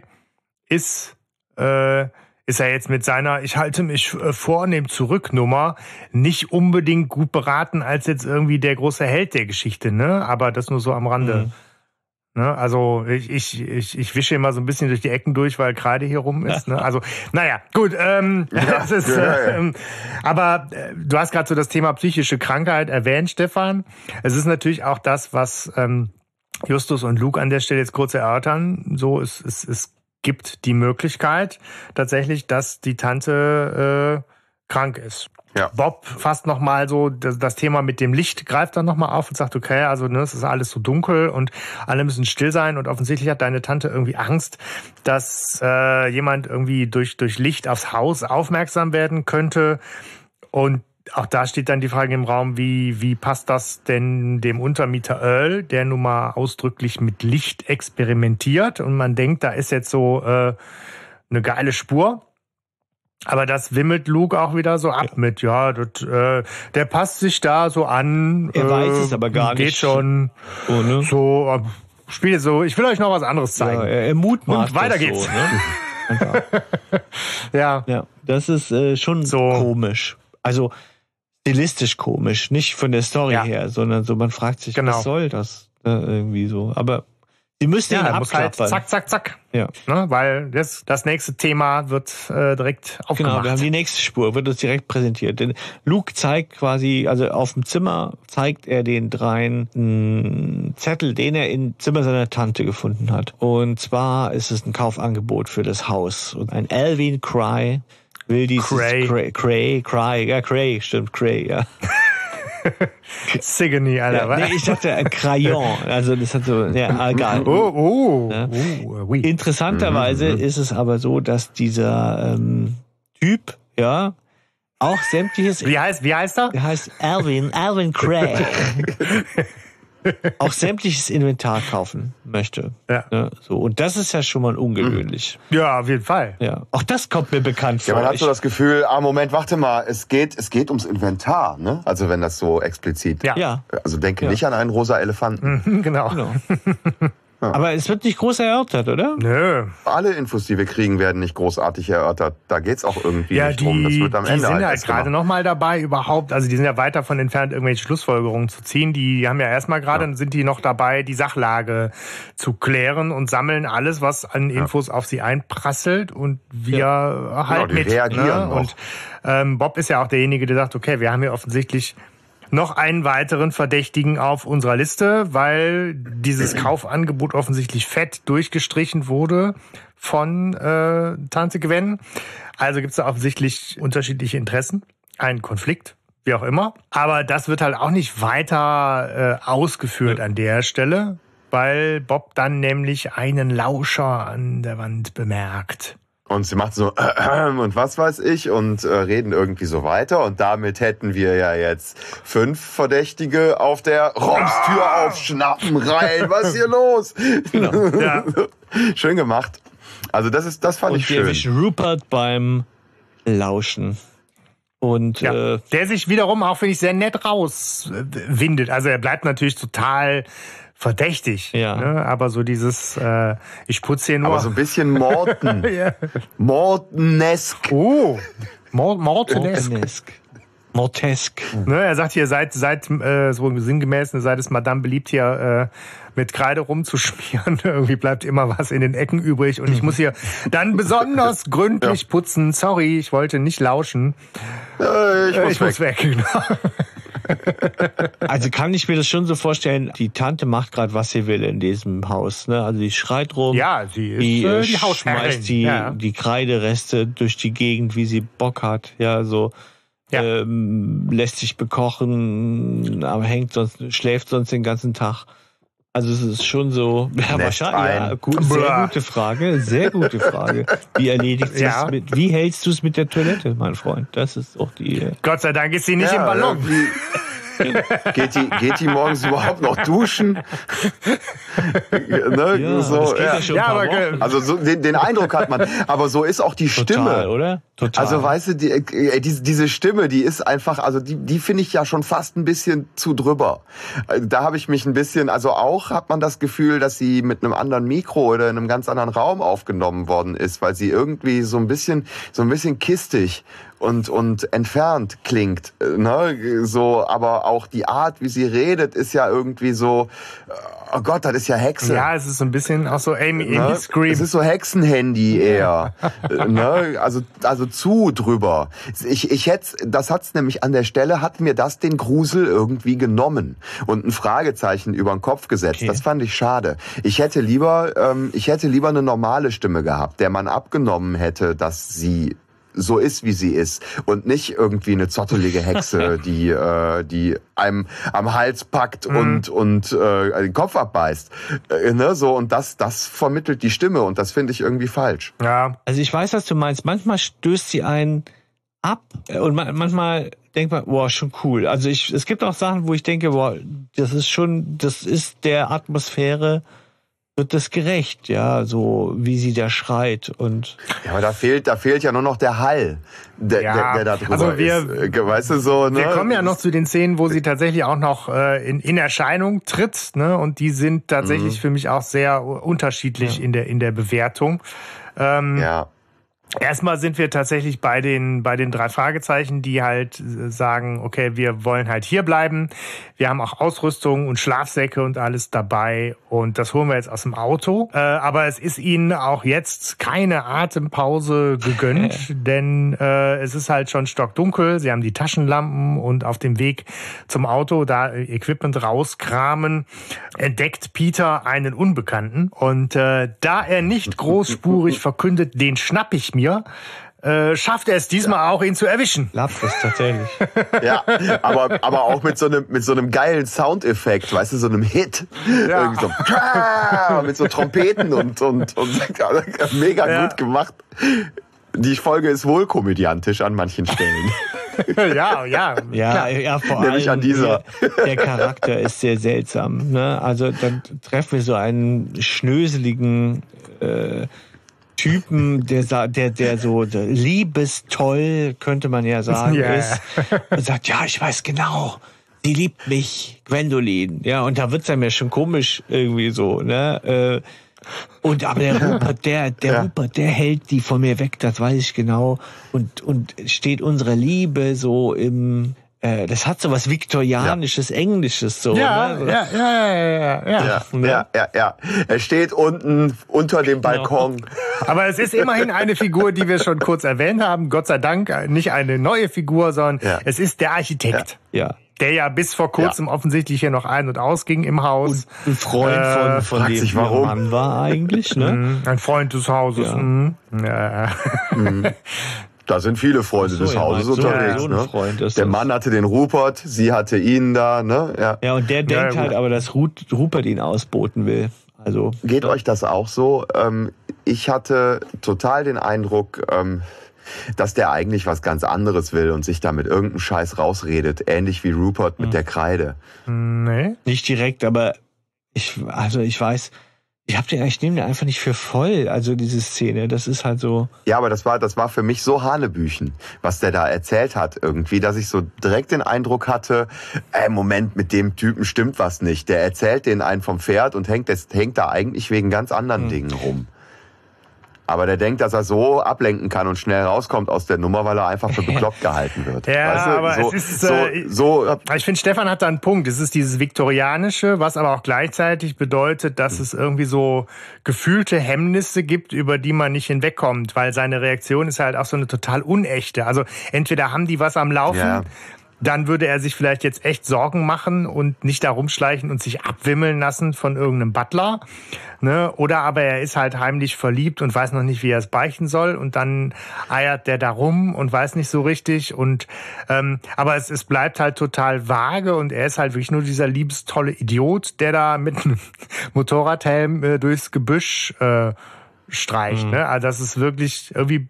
ja. Aber es, es, es hat so was. Ja, oder er ist halt der Typ, der sich jetzt, oder er ist der Typ, der sich gleich das High-Zombie-Kostüm überzieht und da durch den Garten fetzt. Man weiß es Man nicht. weiß es Äh, nicht. Ja, so, das, das, das wäre ja auch denkbar, ne? wenn man die Folge nicht kennt. Schutzbehauptung. Ja, Und- ich witzig, ja. ich, mir kam der Gedanke nicht, aber Ja. es ist schon naheliegend, dass man das denken könnte. Also es ist jetzt nicht von der Hand Ja. zu weisen, aber mir kam der Gedanke tatsächlich, ich habe ihn einfach nur für einen verstrahlten Idioten gehalten. So.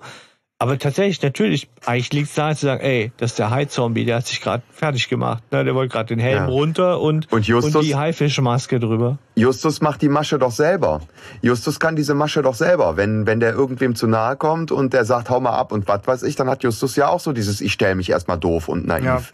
Äh, ge- äh, ne? So als Tarnung im Prinzip. Ich bin ja überhaupt nicht gefährlich oder irgendwie sowas. Ja, das ne? stimmt. Aber so viel zum Thema Humor Ja. in der Folge, Stefan. Du hast gerade schon gesagt, aber ne, Peter quittiert das und ich muss es auch jetzt schon. Das ist halt, das ist das, das ist mein Lieblingszitat der Folge. Ich finde es so geil. Ach, du haust schon raus, ja, ich Junge. hau's gerade schon raus, weil es ist halt so geil. Peter einfach nur so.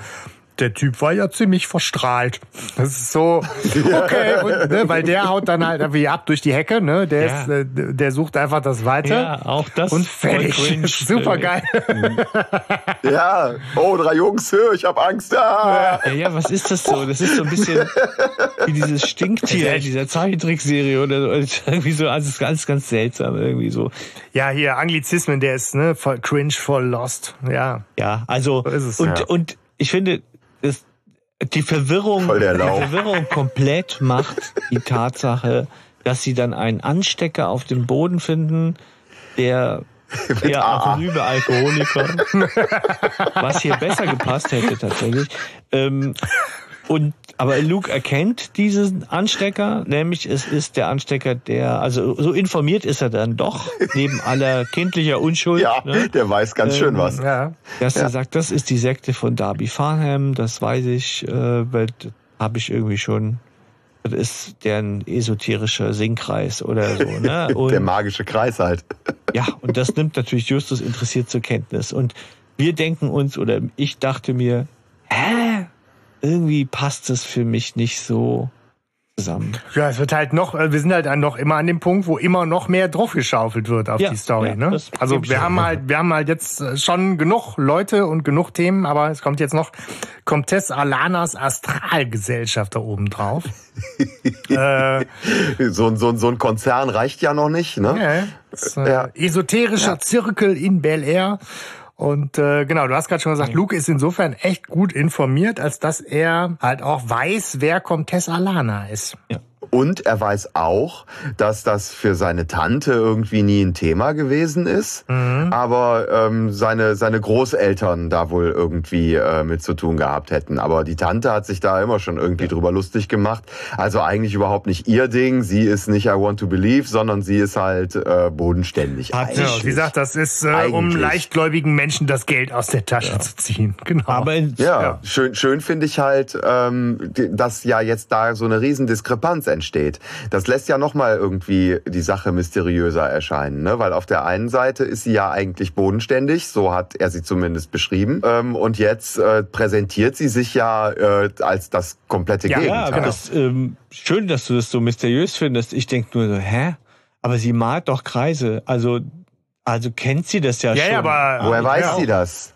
Wo, woher, woher hat sie das Wissen, die Fertigkeiten, diesen Richtig. Gedanken wir, überhaupt wir im Kopf, wenn sie sich da eigentlich nicht so mit beschäftigt? Ne? Das ja, lässt einen alleine, so ja. Mit allem, also uns, man, man, man, Geil, man stimmt. erspart uns oder man betrügt uns um sämtliche Entwicklung von Charakteren. Ne? Das war alles schon früher. Das ist früher passiert. Ne?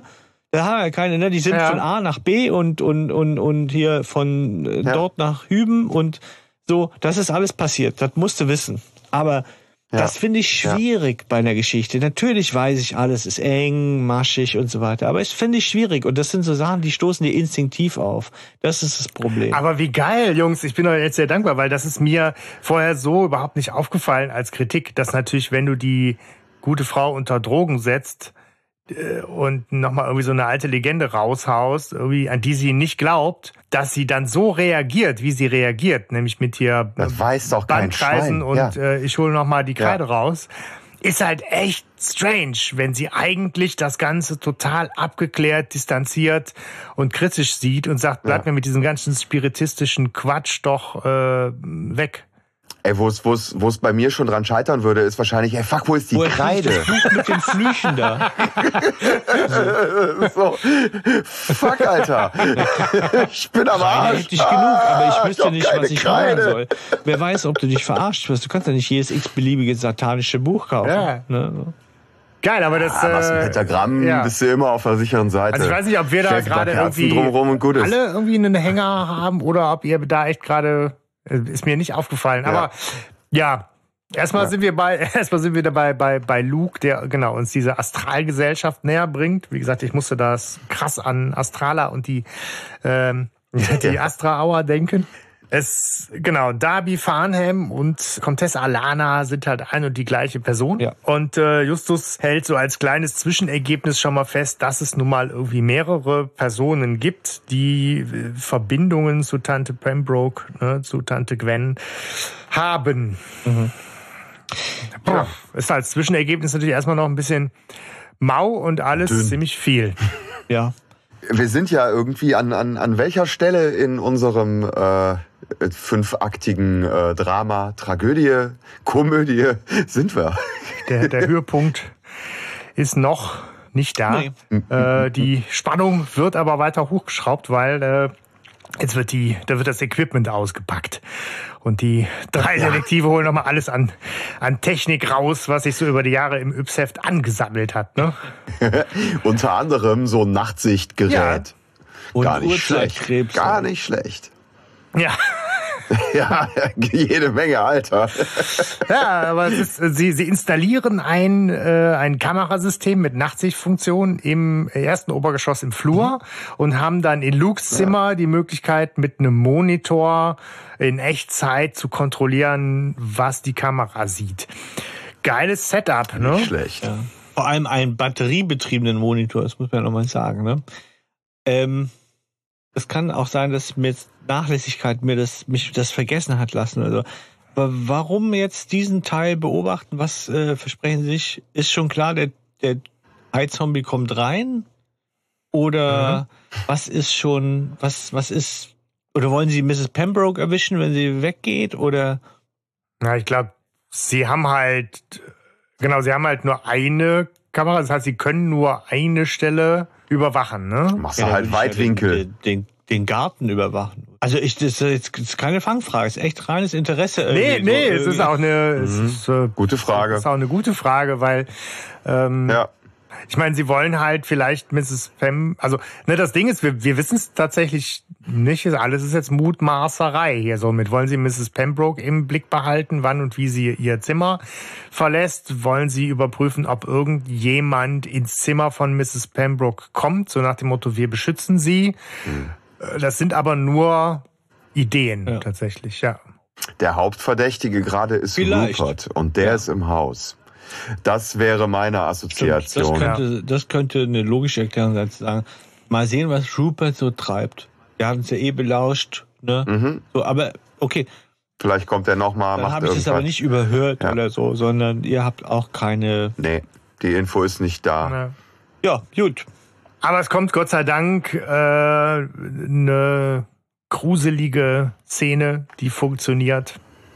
Ne, so viel zum Thema, wie ist die gute mhm. Gwen denn so besetzt und äh, wie ist sie stimmlich so drauf? Jetzt kommt eine Szene, wo ich sie sehr feier, weil es auch das erinnert mich halt so an, an Poltergeist. Die Nacht im gruseligen mhm. Haus verbringen, Wache halten und mitten in der Nacht gibt's auf einmal von jetzt auf gleich tierisches Kasala.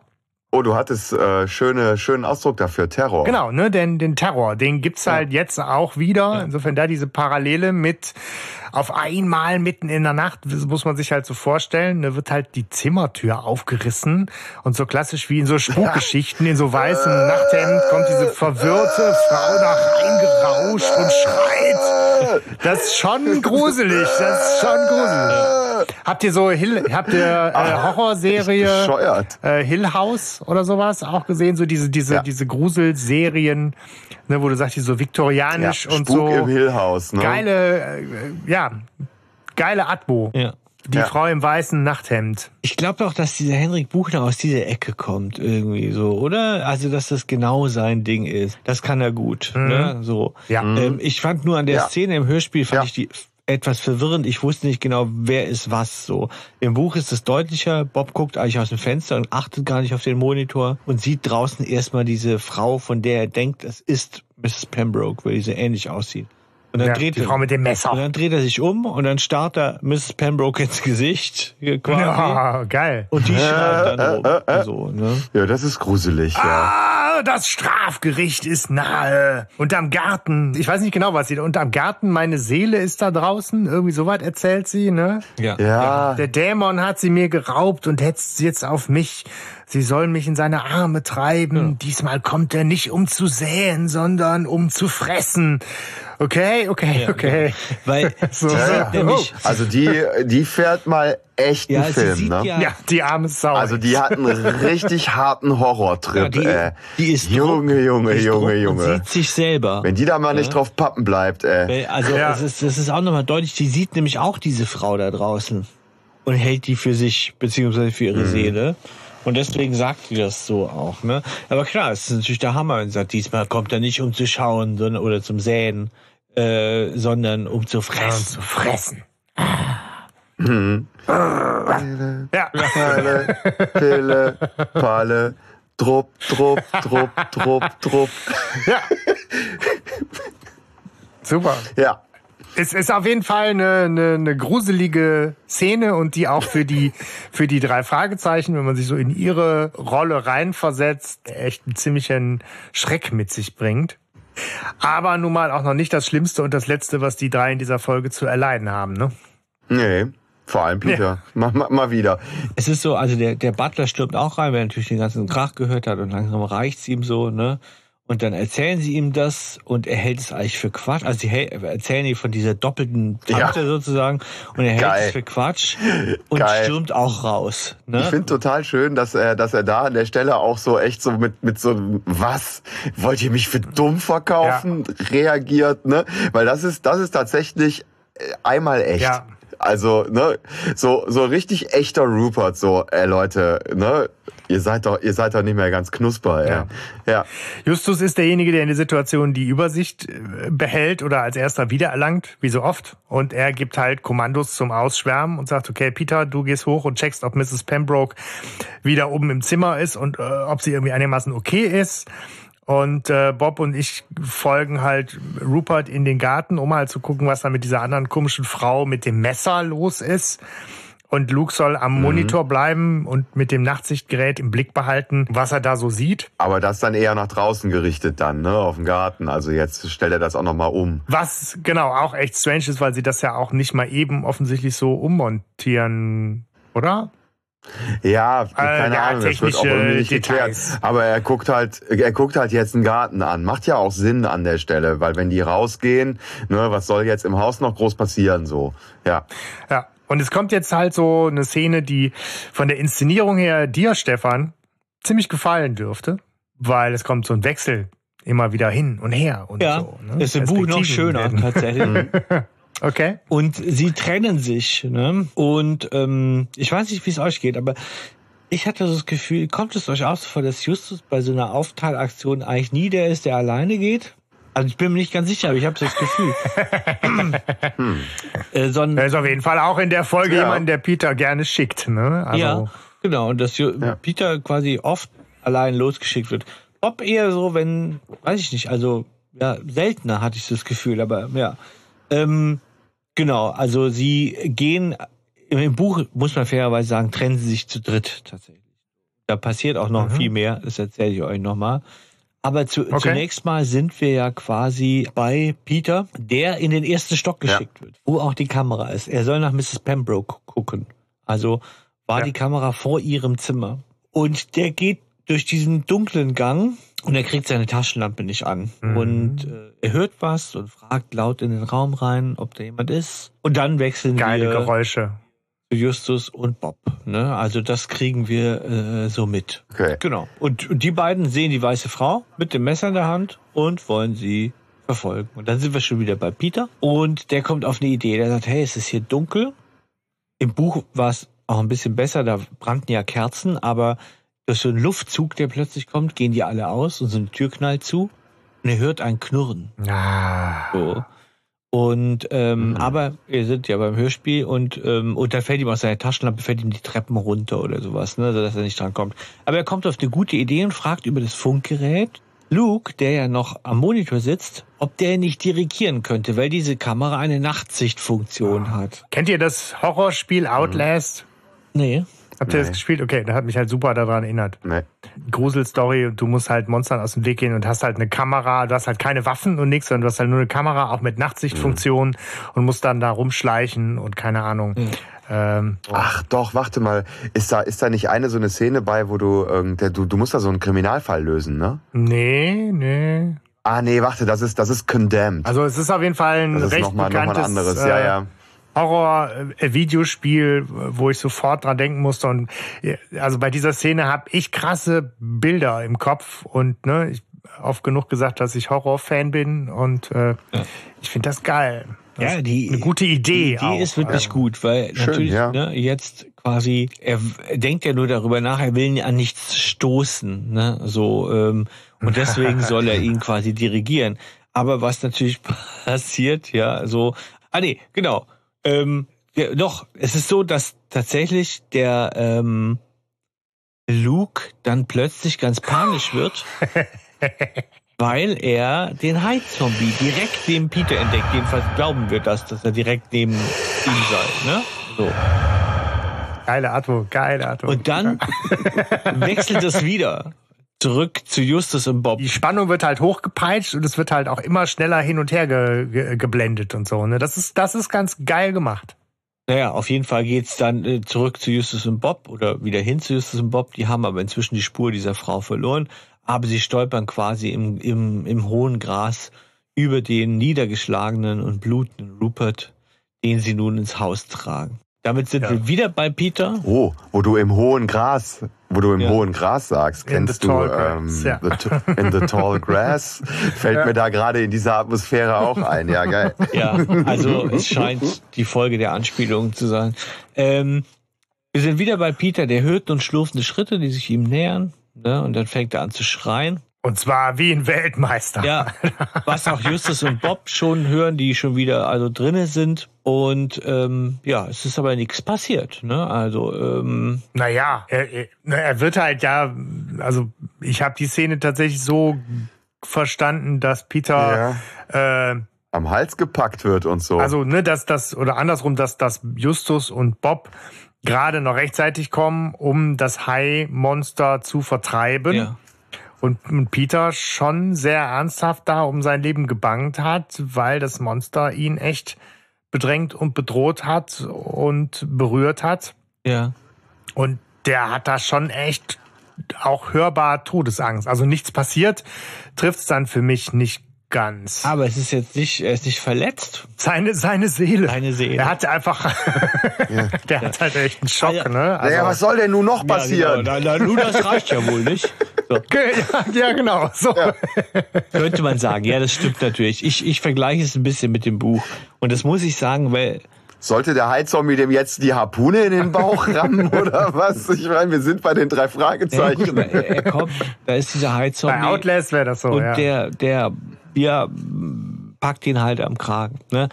Das ist aber nicht dem Autor zuzurechnen, denn er hat es ganz anders gemeint. Im Buch ist es viel, viel gruseliger, weil da trennen sie okay. sich alle zu dritt und dann nimmt es zuerst bei Justus und Justus läuft da durch und merkt, ah, ich verliere, der ist auf der Suche nach dieser Frau, ja, und er, er findet sie nicht und dann sieht er aber ne, im hohen Gras, ja, sieht er quasi was spiegeln und dann geht er dahin, ja, und dann sitzt da diese weiße Frau mit dem Messer Ach, cool. und springt ihn an.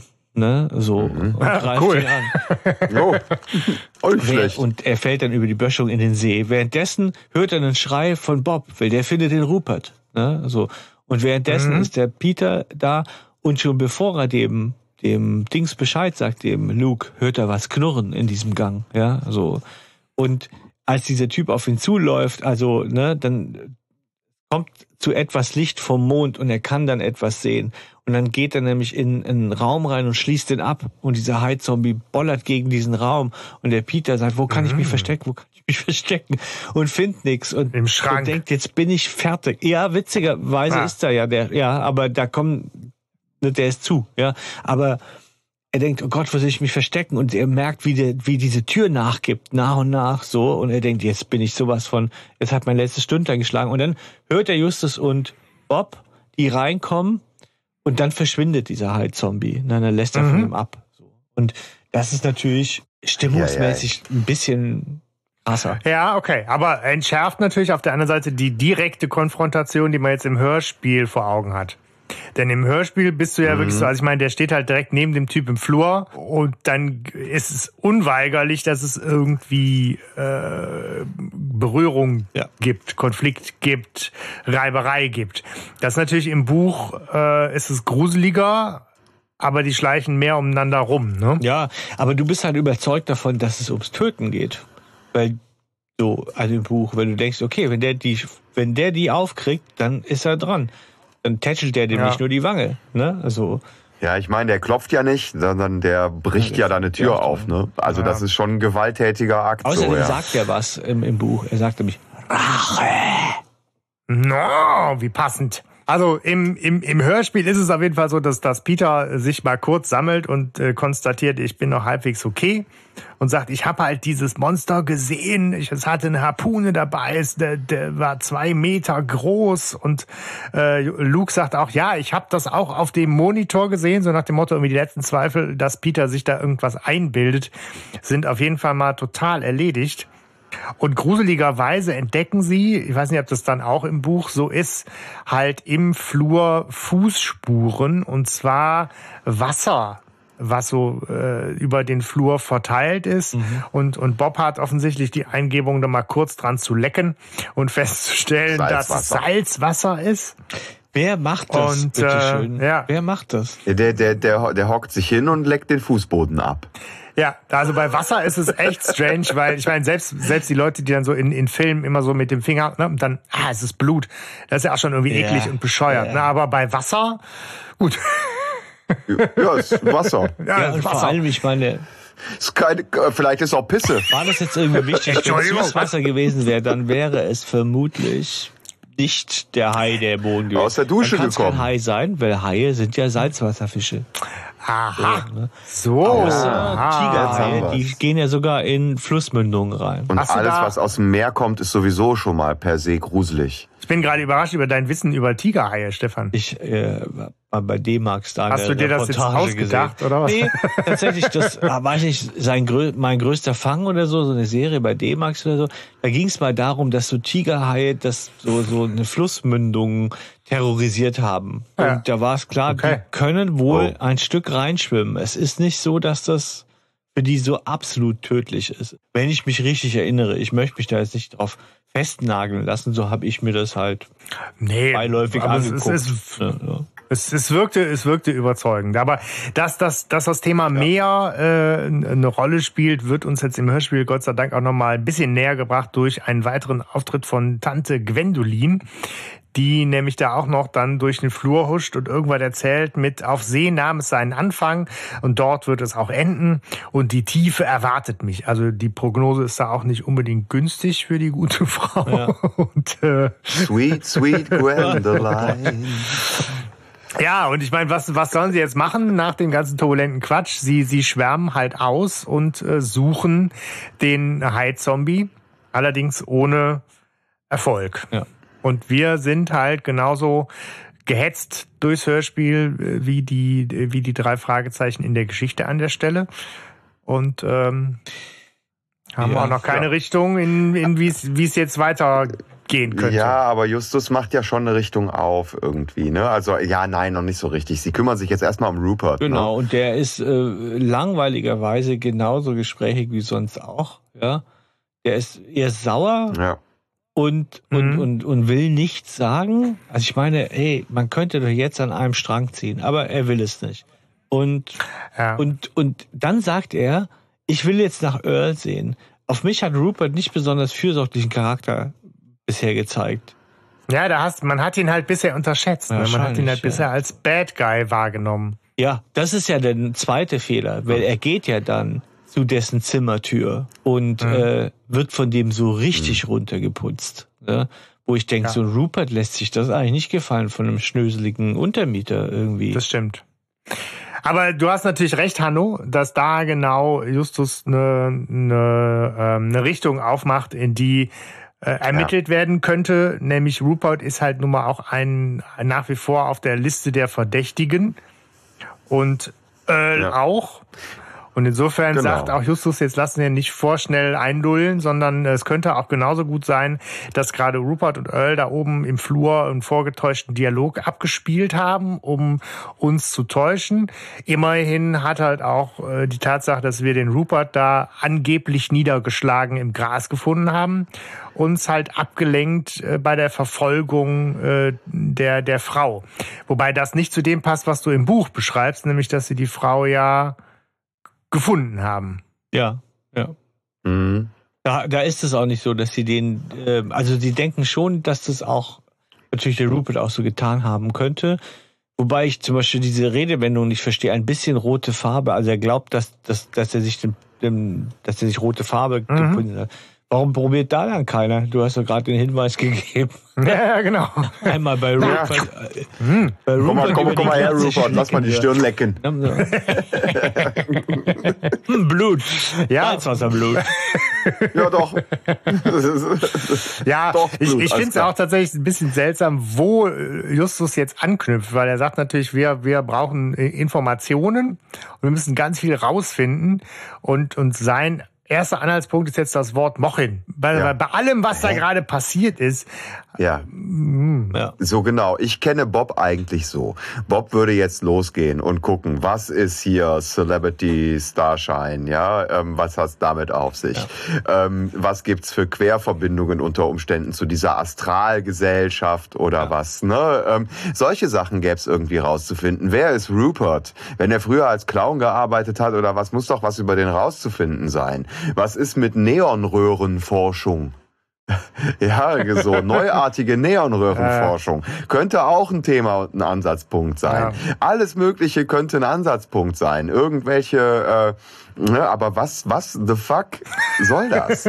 das habe ich wirklich nicht verstanden. Da ist, da, da war bei mir dann irgendwie, ja, ja nee, ich, ich bin nicht mehr mitgenommen ja. an der Stelle. Ich habe so eine Frage an euch als jetzt auch alte Säcke einigermaßen. Ne? So, äh, glaubt, na, na, na. Na, ich nicht. Ja, genau. Also ich habe wenig. Sack zu jungem Hüpfer sozusagen. ne? So. Ähm, aber du weißt ja noch, was die Bibliothek ist, Hanno. Ne? Du hast auch schon mal eine von innen gesehen. Ne? Ja. Fängt gut an. Ja, äh, deutlich. Aber es ist ja schon so, ich habe schon mal einen Film in einer ja gedreht. Weiß ich nicht. Also es ist ja. Ich habe gedacht, aber ich finde es ja gut, dass der in die Bibliothek geht ne, dass er keinen Handyempfang hat. Weil das ist ja ganz oft so, dass man der realistischerweise die am Internet recherchieren. Und diesmal geht's nicht.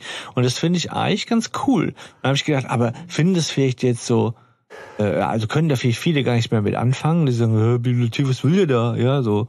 Ähm, nee, nee. Ja, ich glaube schon noch, dass das immer noch so eine, so, so eine Metapher für Wissens. Ja Aneignung ist. Ja. Analoges Wikipedia. Ja, es ist vor allen Dingen immer noch, eine, also es ist immer noch bekannt. Also ich glaube, die auch die heutige Generation, ich kann dich beruhigen, Stefan weiß noch, was eine Bibliothek ist. Und es ist natürlich auch, finde ich, ein mehr als notwendiger Kniff in der Handlung, um nochmal einen Schauplatz zu wechseln. Ja. Ne? Also es spielt halt ja eh wahnsinnig viel in dem Haus. Und dass jetzt Bob einfach auch nochmal den Schauplatz wechseln darf, tut uns allen und ihm da, glaube ich, ganz gut ja. für die Story. Ballon, Schrottplatz, Haus, Bibliothek. Genau. So. Ja. Ähm, genau, Luke sagt halt, ne, das muss man halt schon nochmal sagen, es gibt halt im Haus hier eh, ne, es gibt halt keinen Internet- äh, und Telefonempfang und so, alles irgendwie schwierig. Und insofern sagt Bob, okay, ich gehe morgen in die Bibliothek.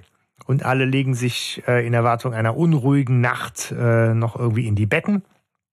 Und äh, während Bob am nächsten Morgen dann in die Bibliothek geht, bleiben wir erst noch mal ganz kurz bei äh, Justus, Peter und Luke, die einen Rundgang durchs Haus machen. Peter fällt dabei eine Schmucksäule, was auch immer das sein mag. Ja, kennt auf. ihr das Wort auch nicht? Ich war so über, nee. überrascht. Ich, ich kenne das nee. nicht. Das ist nicht in meinem Sprachschatz. Also es ist eine Säule, die steht irgendwo in einem Raum, weißt du, so und äh, ja. die ist nicht ganz bis ich zur Decke. Als Autor, da stellst du irgendwas ich drauf. Podest schreiben müssen, weil ich keinen anderen keinen anderen ja, Begriff genau. dafür gehabt hätte ja. irgendwie. Aber Schmucksäule. Ja. Also ich werde mir demnächst mal eine bei Amazon bestellen. Habt die Schmucksäule mal gegoogelt? Da kommt nicht viel. Nein. Ich tue es jetzt gerade zum ersten Mal. Oh. Ich kriege Gartenshop 24 Schmucksäule in, in äh, angerostet des Internets. Ich bin da mal weg, ne, Leute. Möchtest du diese Gartensäule kaufen? Drücke die Eins. Genau. So. Andere Leute kauften auch eine Kraniguhr ja. und einen Wandteppich. Genau, ne? Sehr, also. Das könnte Ihnen auch gefallen. genau. genau. Sehr schön. Kaufen Sie das komplette Set der Kranich-Trinität. Ähm, ja, genau. Peter, Peter ist derjenige, der halt sehr geil.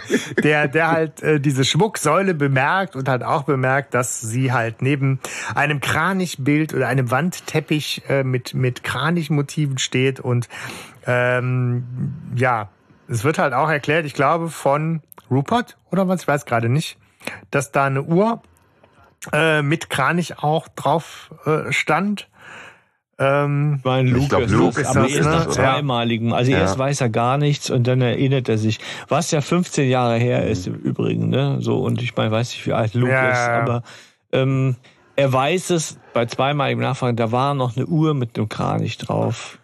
Also genau, das wird uns auch noch mehr beschäftigen, ja. aber für den Moment auch nicht, weil für den Moment äh, hält Justus fest, dass sie alles bis auf Ruperts Zimmer äh, im Erdgeschoss erstmal durchsucht haben und jetzt halt mal in den ersten Stock äh, zu Earl gehen sollten. Und dann fällt ihnen noch auf, dass die Minikamera, die sie da installiert hatten, weg ist. Und dann sind wir auch schon bei Bob in äh, der Bibliothek. Genau. Zack. Auch ja. eine sehr schöne Szene im Übrigen, finde ich. Ja. Wegbleiben! Ja. Wegbleiben! Ja, ja, genau. Ja, ist eine schöne Szene, ja. Ich glaube, der Sprecher, der da, der da auftaucht und ihn da anspricht, das ist der gleiche, der den Arzt spielt bei ähm, Ferienbande in der ersten Folge. Mhm. Okay. Hast du das äh, recherchiert? Nee, du hast das nur gehört. Nein. Sagst du? Ich, hab, ich meine, das gehört zu haben. Dann lassen wir das auch so stehen mit. Naja. Ja. Mit, mit Fragezeichen. Auf jeden Fall ist es eine, ein schöner Dialog, der sich den spielt. Also Bob ist da und äh, mhm. ein Mann kommt zu ihm und sagt, ja, ich bin hier ganz neu angestellt und die Bibliotheksleitung hat mich gebeten, dir zu helfen. Und es ist so geil, weil Bob das so gut sagt, dass wir sofort wissen, auch wenn wir Miss Bennett nicht kennen, dass das ein falscher Name ist, den er da ploppen lässt. Mhm. Also er sagt ja, ähm, ach so, mhm. die gute alte Miss Chalmers, sagt er, glaube ich, ne? Ähm, und mhm. ähm, der Mann sagt, ja, ja, so ist sie halt, ne? Und Bob weiß, alles ja, klar, genau. der lügt. Und zack. Ja. ja. Und der Mann will so ein bisschen von ihm wissen, worüber recherchierst du? Und Bob meint so auch nicht sehr unauffällig ausweichend, also auch so, dass der Mann das, glaube ich, blickt, ja, über Haie. So, ne? Und dann finde ich, das finde ich so einen mhm. schönen Dialog, wenn beide wissen, wovon gesprochen wird, aber man spricht nicht wirklich darüber. Mhm. Weil der Mann dann sagt, ja, ja ne, das kenne ich, ne, hatte ich auch mal einen Kumpel, der hat, war auch sehr fleißig, ne, wollte auch über Haie und er ist dann zu weit rausgeschwommen, ne, und dann hat er gefunden, was er gesucht hat. So.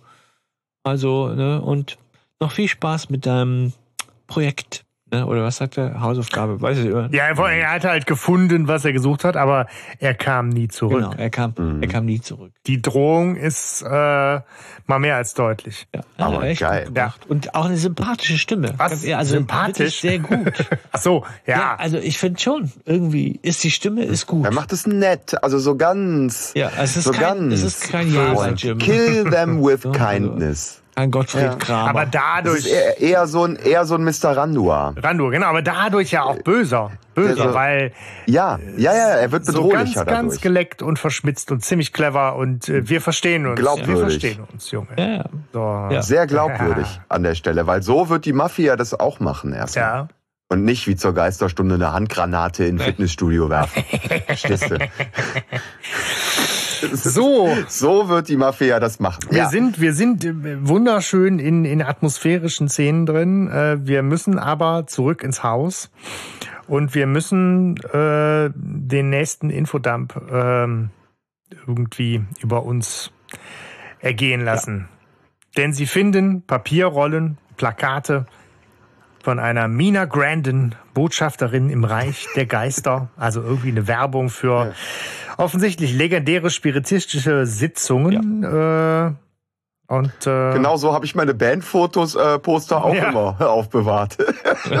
Eigentlich müsste es meine Zombie-Film-Poster heißen. Ne? So. Aber ja. die sind ja, glaube ich, ja. nicht mehr erlaubt, äh, diese, diese kleinen Zombie. Habt ihr das, äh, habt ihr da recherchiert zu? Mina Crandon, ja. Ja. Spannende Geschichte, Leute. Also das ja. gibt's ja wirklich und Justus weiß es ja auch. Und die hat ja wirklich Beef mit diesem Houdini. Und ich weiß nicht, willst du die Geschichte erzählen? Nee, du bist gerade dran, ähm, ne? Also. Das ist, äh, also wenn ich so grob zusammenfassen muss, ist es so, dieser, es ging darum, dass es so, so, so, so ein Gremium gab, das so unerklärliche Phänomene untersuchte. Und da war auch der Houdini drin und da sollte diese ähm, Mina Crandon quasi auch über ihre ähm, Fähigkeiten quasi äh, Zeugnis ablegen, also zeigen, ob sie es drauf hat. Und ähm, bei einer dieser Sitzungen hat der Udini wohl ihr so einen Holzkasten besorgt, in den sie sich reinsetzen musste, sodass sie ihre Extremitäten nicht benutzen konnte. Ne? So, also unterbrich mich, wenn ich es falsch sage. So, ne? Ja, und das Brot? So, so ein Brotkasten, genau. Und ähm, Sie aber ganz geschickt, das, das habe ich mir nämlich gemerkt, hat dann nachher gesagt, ja, das ist jetzt voll, also ich, ich, ich melde mich jetzt hier mal, weil in diesem Brotkasten, den er mir gegeben hat, ist ein Zollstock drin. Das ist ein Trick von Houdini, den hat der da reingeschmuggelt, dass nachher, wenn Sie da reingucken, das so aussieht, als hätte ich gepfuscht. So, ne? Und das ist natürlich ein schlauer Move von ihr, wenn. Spannend. So. Also die Geschichte habe ich zum Beispiel auch so gar nicht gefunden. Ja. Also ich bin gerade selber überrascht. So. Nee, aber. Und da habe ich gedacht, das ist schon so eine ganz verschlagene irgendwie so, ne? Die ähm, quasi das äh, da da versucht hat, so mit so einem Doppeltrick. Das, wenn sie das gemacht hat, war es sehr schlau auf jeden Fall. Ne? Ich, ich, ich bin tatsächlich einfach nur bei der Recherche dahingehend hängen geblieben, dass natürlich mein Houdini ist halt bekannt, wird im Hörspiel erwähnt, ist nun mal ein echter weltberühmter Magier gewesen. Und es gab halt auch Mina Granton eben als tatsächliche lebende Person. Und was ich halt noch spannend fand, dass Houdini sich mit dem befreundeten Sir Arthur Conan Doyle wohl verkracht hat. Ja. Weil damals zu der Zeit ähm, Spiritismus halt so voll den, äh, den Auftrieb bekommen hat und sehr äh, beliebt und bekannt wurde und Sir Arthur Conan Doyle da echt irgendwie Feuer gefangen hat für die Idee des Spiritismus und Houdini sich irgendwie so zur Lebensaufgabe gemacht hat, äh, den spiritistischen Unsinn zu, zu bekämpfen. Ja. Und äh, das ist halt eine total geile Hintergrundstory, die der äh, Buchner sich da rausgepickt hat. Er hätte nicht damit gerechnet, dass es Mina Granton tatsächlich gegeben ja, hat. Aber da siehst du natürlich, wo der zu Hause ist. Das ist natürlich schön. Das ja, ist, das ist geil. ein toller Bezug. Ne? Also leider nicht. Ne? Also er hat nicht die Tragweite, die, die er, die er vielleicht verdienen würde, so natürlich. Aber das ist natürlich wahnsinnig spannend, wenn man da da mal reinguckt. Das ist wirklich so cool. Ich habe mir auch jetzt mal Bilder angeguckt. Ich glaube, die war halt, ja, ist, man sagt, viele waren die verknallt auch. Die muss sehr charmant gewesen sein. Und ähm, und deswegen wollten viele, sind auch viele von dieser Fraktion I want to believe, ne, so. Und dem Houdini mhm. ging das echt auf den Sack, ne, so. Weil er das wirklich total bescheuert fand. Und hat sie echt versucht, also da zu entlarven. Ja. Ja, und wir, wir erfahren halt äh, im, im Infodump halt auf jeden Fall noch, dass halt ähm, die, die Großeltern von, von Tante Gwendolyn halt große Fans damals waren von Mina Grandin. Und ähm, Justus findet noch ein Bild, wo sie halt Kranich über dem Kopf hat. Und das wird halt so betät, äh, betitelt als die Trinität der Geistervögel. Ähm, es wird halt nochmal betont, dass Mrs. Pembroke selbst nicht an diesen Kram glaubt. Und insofern sagt Justus auch nochmal zurecht, dass sie ja eigentlich auch nicht anfällig sein dürfte dann für etwaige äh, Manipulationen in die Richtung, um, um sie irgendwie einzuschüchtern und zu ängstigen. Und ja. Ähm, Ein, ja. eine Frage, die auch nicht geklärt wird, ne? Nee. Genau, wo ihr ja zu Recht gerade auch gesagt habt, wieso reagiert sie dann ja. so, wie sie reagiert. Ist mir auch nicht ja. aufgefallen. Ne? Und äh, es geht halt weiter. Ähm, Sie sagen, okay, eigentlich wollten wir ja aber auch jetzt mal, wird der höchste Zeit, wir müssen mal mit Earl reden, auf in den ersten Stock. Ja, Wahnsinn. Also wieder ist dieses, also mhm. ja, also klar, finde ich immer gut, wenn man Mieterrechte respektiert, aber da ist schon so ein, so ein, so ein, so ein über vorauseilender Gehorsam. Auch Luke ist ja auf einmal ganz klein mit Hut, ne? Und so, ah ja, ich, ich klopf mal ganz vorsichtig, ne? Sie werden prompt wieder abgecancelt. Also das ist wirklich, ist wirklich unverschämt. Aber auch einfach. Wie? Ja, so. Ja. Nein, und auch wie, ihr wollt doch hier nur spionieren, aber das ist mein Projekt, ich mach das hier zu Ende. Also auch wirklich irre einfach, ne? Ähm, überhaupt, also ich verstehe auch Justus an der Stelle nicht. Der ist doch sonst nicht auf den Mund gefallen. Aber gut, ich meine, Justus hat gesehen, was er braucht in diesem Moment, mhm. ne? Und sagt direkt so, kommt, kommt, Kollegen. Ne? Mit dem gebe ich mich überhaupt nicht erst ab. Ich, äh, doch, eher. Ja, ja, ich ja. verstehe Justus wohl wieder.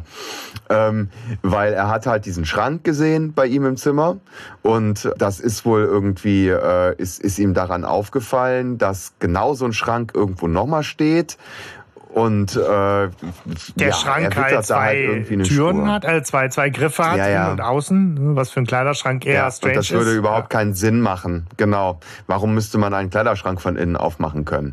Ne? So, und das ist dann schon wieder so Justus Detailverliebtheit. Ähm, und äh, das reicht ihm auch und er hat eine Spur. So, zack, hinterher. Genau. Lassen wir die Theorie Gewissheit ja. werden und er schickt halt Peter. Weil natürlich die, ja, natürlich. die offensichtliche Idee ist natürlich zwischen zwei Schränken mit, mit seltsamen Eingängen vermutet man einen Geheimgang. Da dann ne, die Verbindung zu äh, Poltergeist, zumindest ja. in der Buchfassung für mich auch wieder. Peter öffnet mit seinem Dietrich-Set hier irgendwie mal eben Eindruck schinden. Sesam, öffne dich. Äh, den Teil vom Geheimgang aus dem Flur heraus und sagt, okay, unten im, im Kaminschacht gibt es auch noch irgendwie so einen Eingang. Äh, müsste mal einer nachgucken, äh, wie diese ganzen Türen miteinander verbunden sind. Und ja. äh, Justus und lässt ihm dann gerne den Vortritt. Aber ich finde ich finde so schön, wie, wie Luke dann noch sagt, ich kann mitkommen. Ja, ja, genau. Irgendwie, um, um, um Peter Mut zu machen. Und, und Justus dann so sagt, nee, er hat da ganz viel Erfahrung drin. Aber ich habe in dem Moment in allererster Linie daran gedacht, wie Justus in äh, heimliche Hehler den, äh, den Fahrstuhlschacht runtergeht und da drin stecken bleibt und mit der Schmierseife und das rausplutschen und so. Also warum, warum Justus gerade so suffisant sagt, dass Peter dabei irgendwie Erfahrung hat. Das, äh, weißt du, wer ins Glasklo scheißt, sollte keine Steine essen. Aber was? Was? Okay. Denkt danach, wie schlau, ne, mit diesen, dass man die Schlösser von innen öffnen muss. Ich hätte es vergessen beim Geheimgang machen, bauen. Ja, hätte ich nicht gedacht.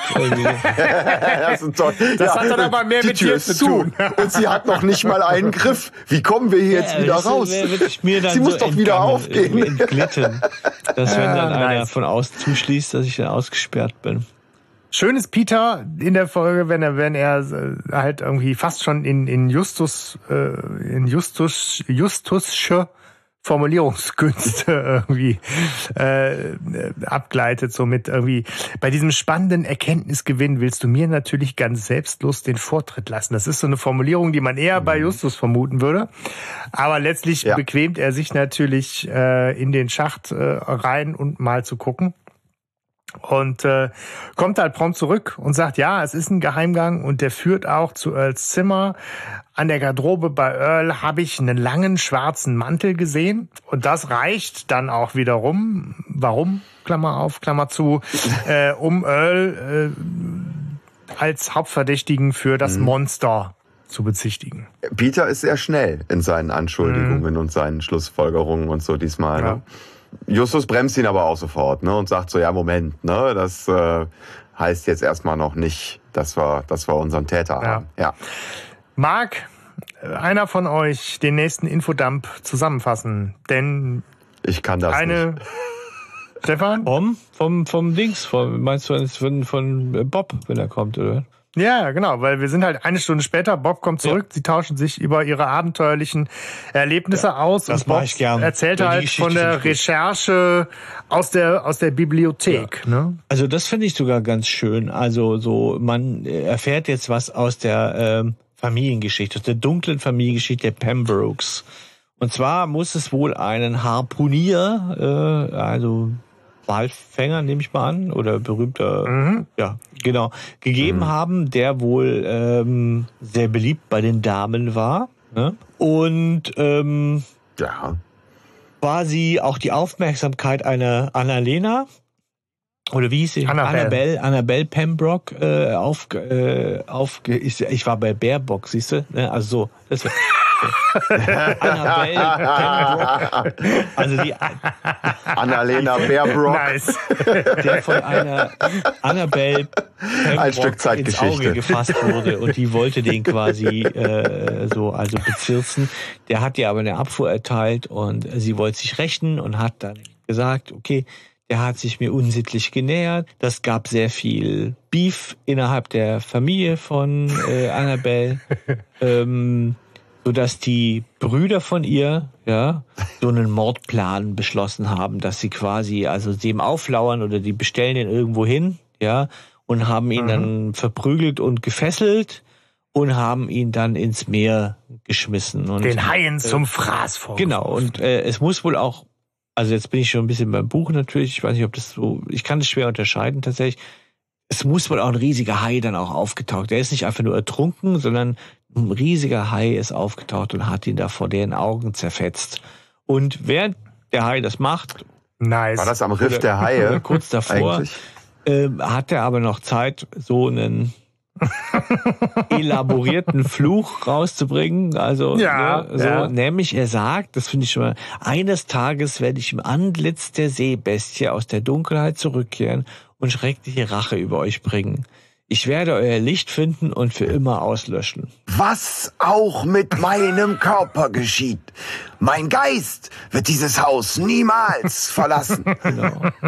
Ja, eine Legende wird geboren. Genau, das ja, war vielleicht ja. Vorbild. Es ist natürlich so ein bisschen arg viel. Ne? Also es wird ganz klar gesagt, ja, ich komme auf mhm. jeden Fall als Hai, ne, so wieder. Ich habe gerade, kennt ihr, kennt ihr Schatten über Innsmouth? Nee.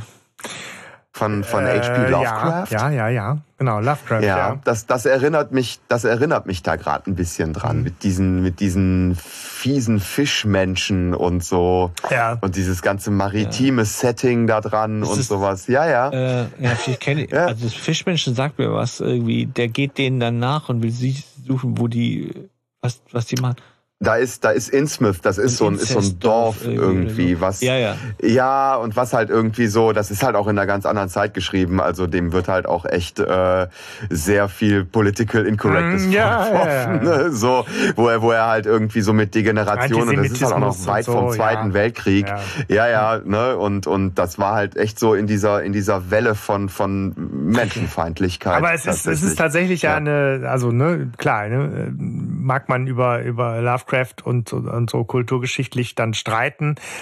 Aber mhm. was, was Gruselgeschichten Klar. angeht und so, ist er natürlich ein krasser Einfluss. So und äh, ja. das, was, was da gerade Bob ähm, als, als Rechercheergebnis vorträgt, taugt halt schon 1A für genau diese Klabautermann-Rache-Geschichte äh, ja. ziemlich hervorragend, um genau dieses Thema Dämon der Rache, was im Titel so catchy äh, daherkommt, da halt auch irgendwie einzulösen. Genau. Also es, äh, und Luke das, das finde ich eine auch. tatsächlich gute, eine gute Nummer so, ja.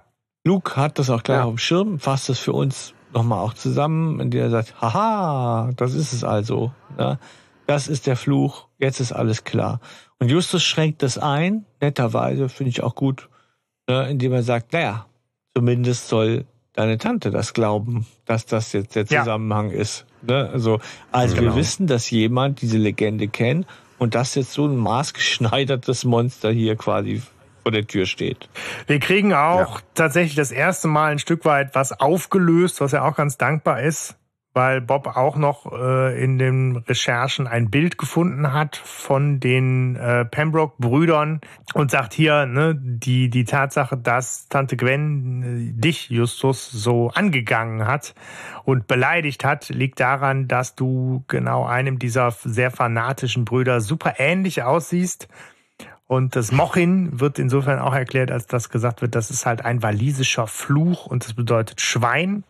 Auch die Symbole, die Mrs. Äh, Pembroke da kritzelt, sind halt walisischen Ursprungs und sollen halt schützen und böse Geister fernhalten. Also da kriegen wir das erste Mal auch in der Story so ein, so ein bisschen was abgerundet, erklärt und gebündelt. Mhm. Das ist äh, irgendwie sehr nett. Aber dass Justus mal wieder einen Doppelgänger hat, ne? Ja. Ja. Aber Justus stellt für mich auch die, die, die, die zentrale Frage, die halt auch einfach noch im Raum steht, nämlich warum ist Mrs. Pembroke auf einmal so labil und verwirrt? Mhm. Denn ich meine, das eine mhm. sind halt äh, nette Geschichten aus der Vergangenheit und das andere sind so seltsame Dinge, die da gerade passieren. Aber die Mrs. Pembroke äh, läuft ja offensichtlich äh, einfach hart neben sich. Und das ist die zentrale Frage, dies halt noch zu klären gilt. Ja, aber auch nicht lange, zumindest mit der Idee auf sich warten lässt, denn Peter kommt ja dann raus und sagt, ja. aha, wie wär's, wenn wir glauben, dass Rupert etwas ins Essen mischt von Tante Gwendolyn, um mhm. sie labil zu machen. Und es ist ja auch nicht so weit hergeholt. Wir kennen es ja aus dem magischen ja. Kreis, ja, mit dem Tee. Also ja. hier ist auch wieder eine äh, Anspielung ja. da. Also, aber bevor Sie ähm, dazu was sagen können, taucht Rupert auf mit der Harpune in der Hand und sagt, ja, ihr kleinen Schlaumeier. Ja, also, und just so, du kannst uns nicht alle töten. Ja, geil, ne, genau. Such dir einen aus, aber du kriegst uns nicht. Genau. Ne? Du ja. kannst nur einen nach dem anderen, Junge. Schlau. Nicht schlecht. Geist. Aber es ist auch äh, tatsächlich so Effekthascherei, weil natürlich sofort in der nächsten ja. Szene klar wird, dass, dass Rupert halt die Harpune eben nicht bedrohlich auf sie richtet, sondern sagt, okay, ihr seid halt schlau, aber ihr zieht die falschen Schlüsse.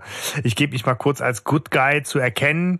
Die Harpune habe ich hier gerade gefunden, deswegen trage ich die hier gerade so bei mir und richte die zufällig auf euch. Ja. Und ähm, ansonsten. Aber er kooperiert. Genau, kooperiert er und erklärt halt auch, das wird vielleicht im Buch deutlicher, im Hörspiel erfahre ich das erste Mal von einem Tablettenröhrchen, ja. was er äh, dabei hat, wo er selber irgendwas gegen Arthritis einnimmt und damit sagt, ganz ehrlich, ich, äh, das sind Tabletten, die gebe ich nicht Mrs. Pembroke heimlich. Ja.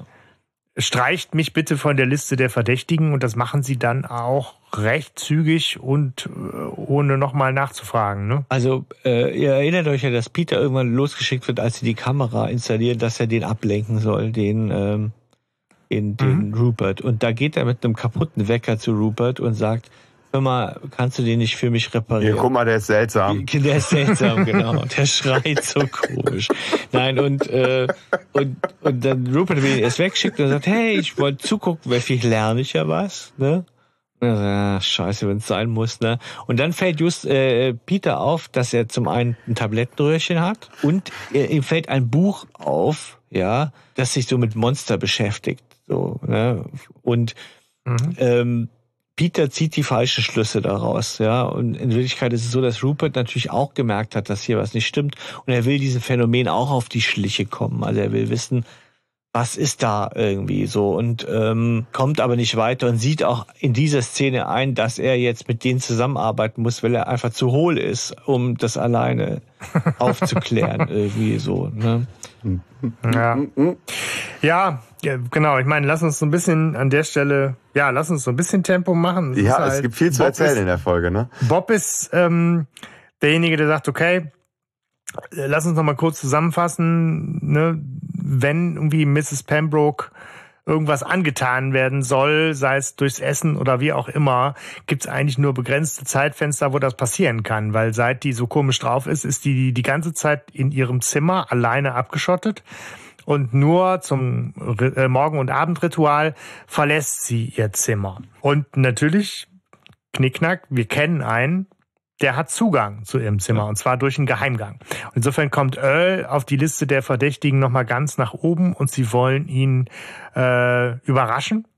Und ähm, das gelingt ihnen auch tatsächlich in der nächsten Szene sofort. Sie überrumpeln ihn, als er durch den Geheimgang ins Zimmer kommt und stellen ihn.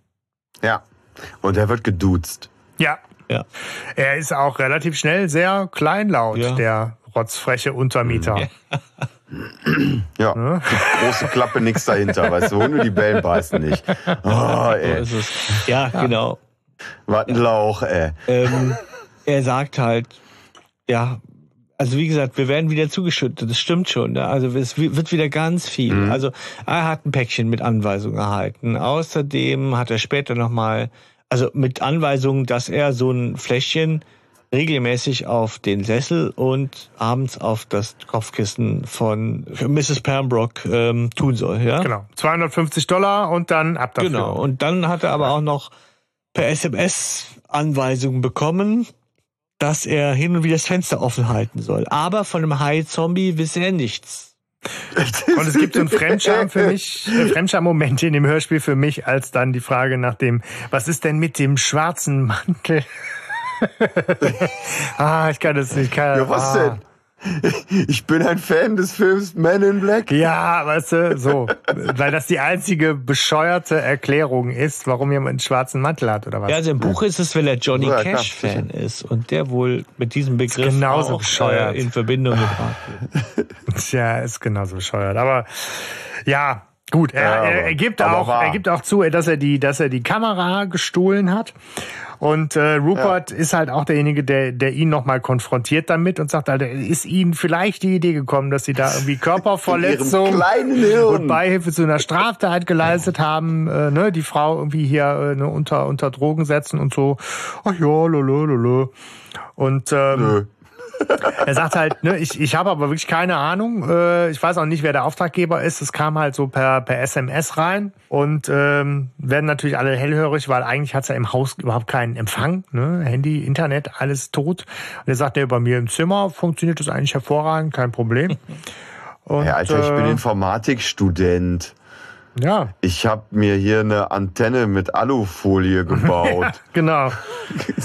Aber sie, ja. sie, sie sind halt jetzt das erste Mal dabei, so ein Stück weit zusammenzufassen, wer könnte denn dahinter stecken. Ne? Der Architekt Lance Vaughn oder Darby Farnham oder Mr. Cray, ne, der das Kaufangebot für das Haus abgegeben hat. Mhm. Und ja. ähm, wir, wir werden halt nicht losgelassen von den Momenten des Infodumps, ne, wo Bob sagt, ja, auch zu, zu Mr. Cray habe ich recherchiert. Ne, ist halt ein reicher Typ mit vielen Firmenanteilen und äh, auch nur so in so einem ne, Nebensatz ne, Alana irgendwie. hat halt vor elf Jahren diese spiritistische Vereinigung äh, für transzendente Kontakte gegründet und irgendwie brummt der Laden. Und ich habe dann halt vom zehnjährigen Jubiläum dieser Vereinigung habe ich ein Foto in, in den Unterlagen gefunden und ähm, auf diesem Foto sind halt Cray und Vaughn das heißt, es wird halt wieder bestätigt, die Fäden laufen da irgendwie zusammen. Ja. Es geht um diese Leute und alle haben in irgendeiner Form mit, äh, mit äh, Darby Farnham zu tun. On top äh, erkennen sie auf dem Foto dann eben auch noch in Darby Farnham die Kakadu-Frau vom Schrottplatz. Punkt. Hör mal, wow. mal, ganz, mal ganz ehrlich. Diese, diese, ganze, diese ganze Geschichte.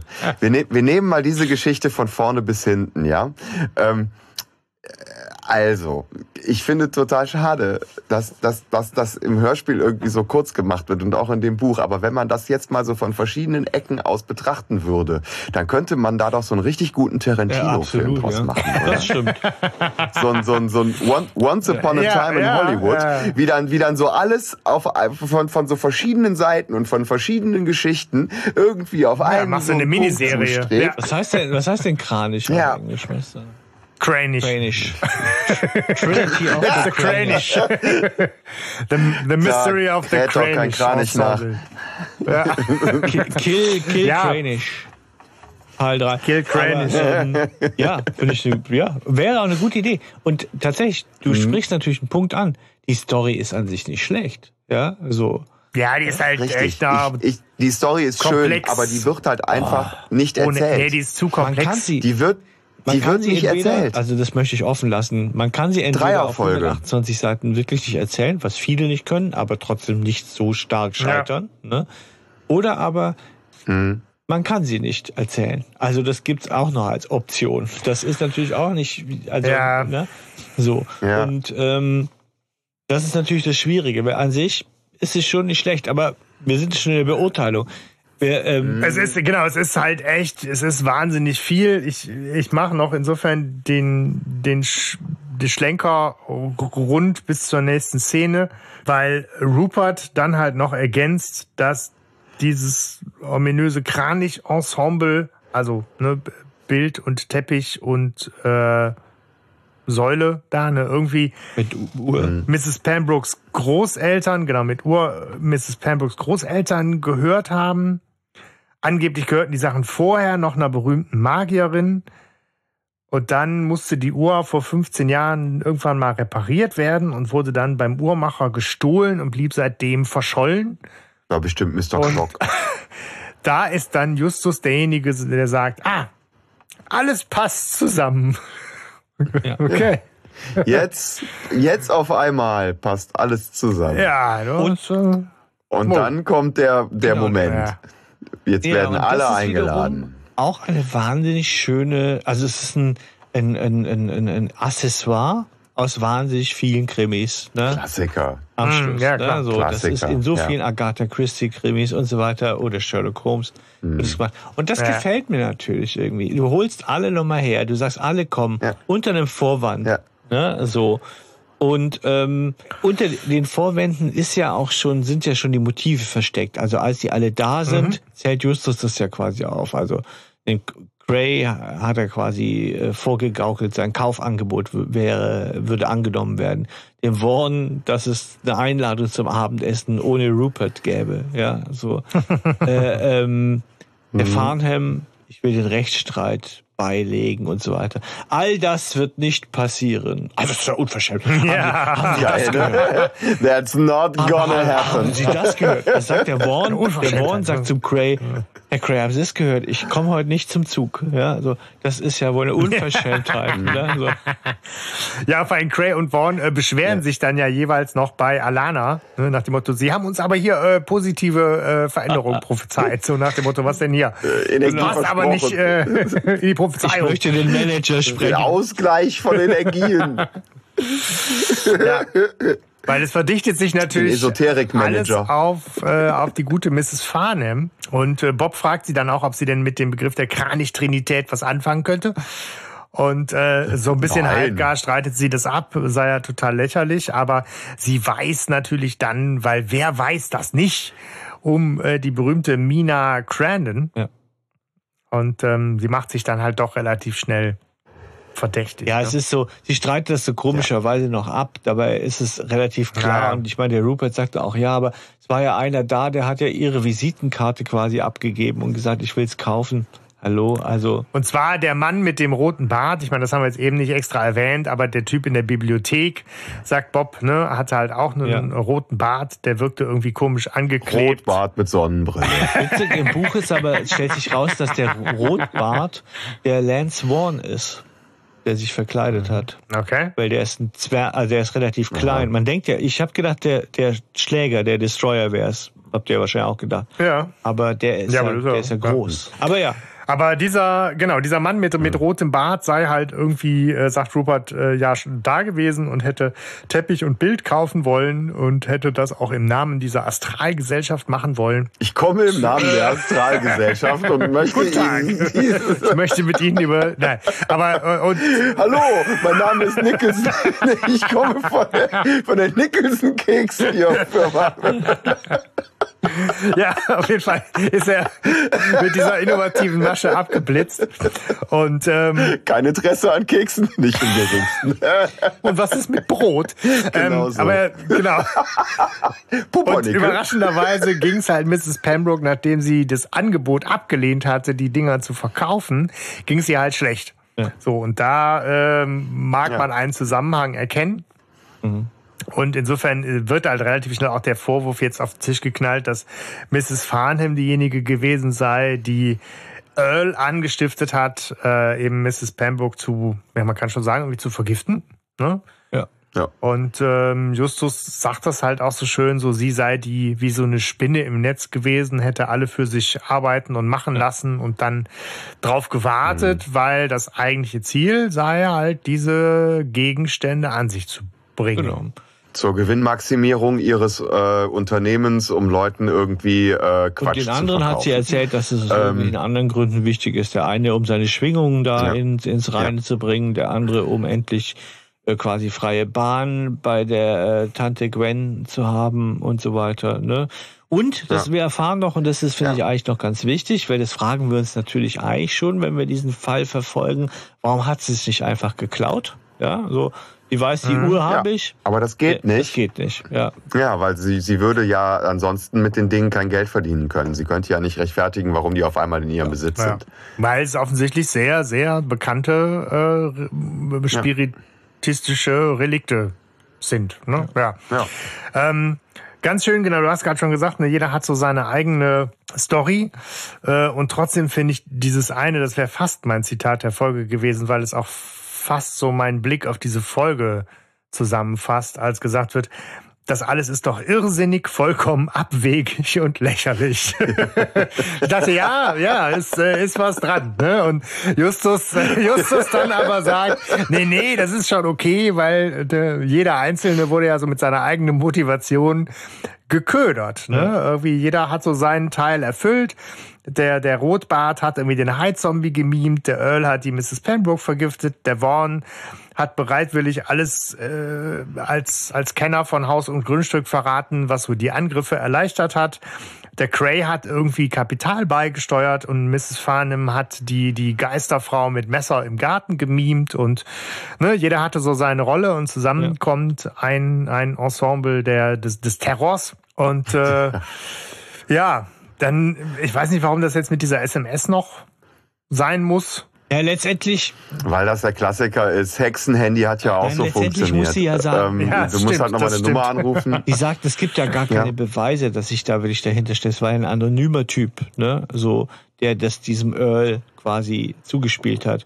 Und deswegen macht er natürlich das umgekehrt. Er lässt es an, er, er lässt ja. quasi von der SMS, die ja, wo die Rufnummer übertragen wird, ja, anrufen und ähm, ja, und der, der Beweis für das Ganze gehört zu so einer Szenerie auch einfach irgendwie also dazu. Ja, ja, gut, aber ne, das wäre, das wäre, das, das, das würde ja so einfach, ja, ähm, wenn, wenn der Beweis nicht aber geführt wir, würde. Ich, ich bin überrascht über eure Empörung, äh, was das Motiv oder die Herangehensweise, wie sie es macht.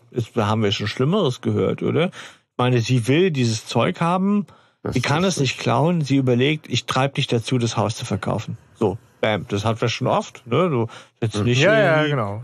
Jetzt nicht irgendwie besonders. Pol Poltergeist ist uns das auch nochmal begegnet ist, als Idee. Das ja. ist auch nicht, das ist auch nicht die, mein, genau. das ist nicht nee, meine Kritik nicht. an der Folge. Ja, okay, dann ja. habe ich euch da falsch gestellt. Ich dachte, ihr hängt euch daran so ein bisschen auf, dass es so irrsinnig wäre, dass es irgendwie Nee, ja, irrsinnig ist einfach nur, wie, wie, wie komplex und wie vielschichtig und wie viele Leute da drin hängen ja. und wie viel Hintergrundstories und Personen uns dieses Hörspiel zumutet, um uns diese, diese Geistergruselgeschichte zu verkaufen. Also für mich ist das alles zu komplex. Ja kompakt. Mhm. Aber wir sind da ja noch gar nicht. Das passiert ja, ja noch. Genau. Lass, lass, lass uns das noch eben. Wir, mer wir merken so, wir haben auch irgendwie.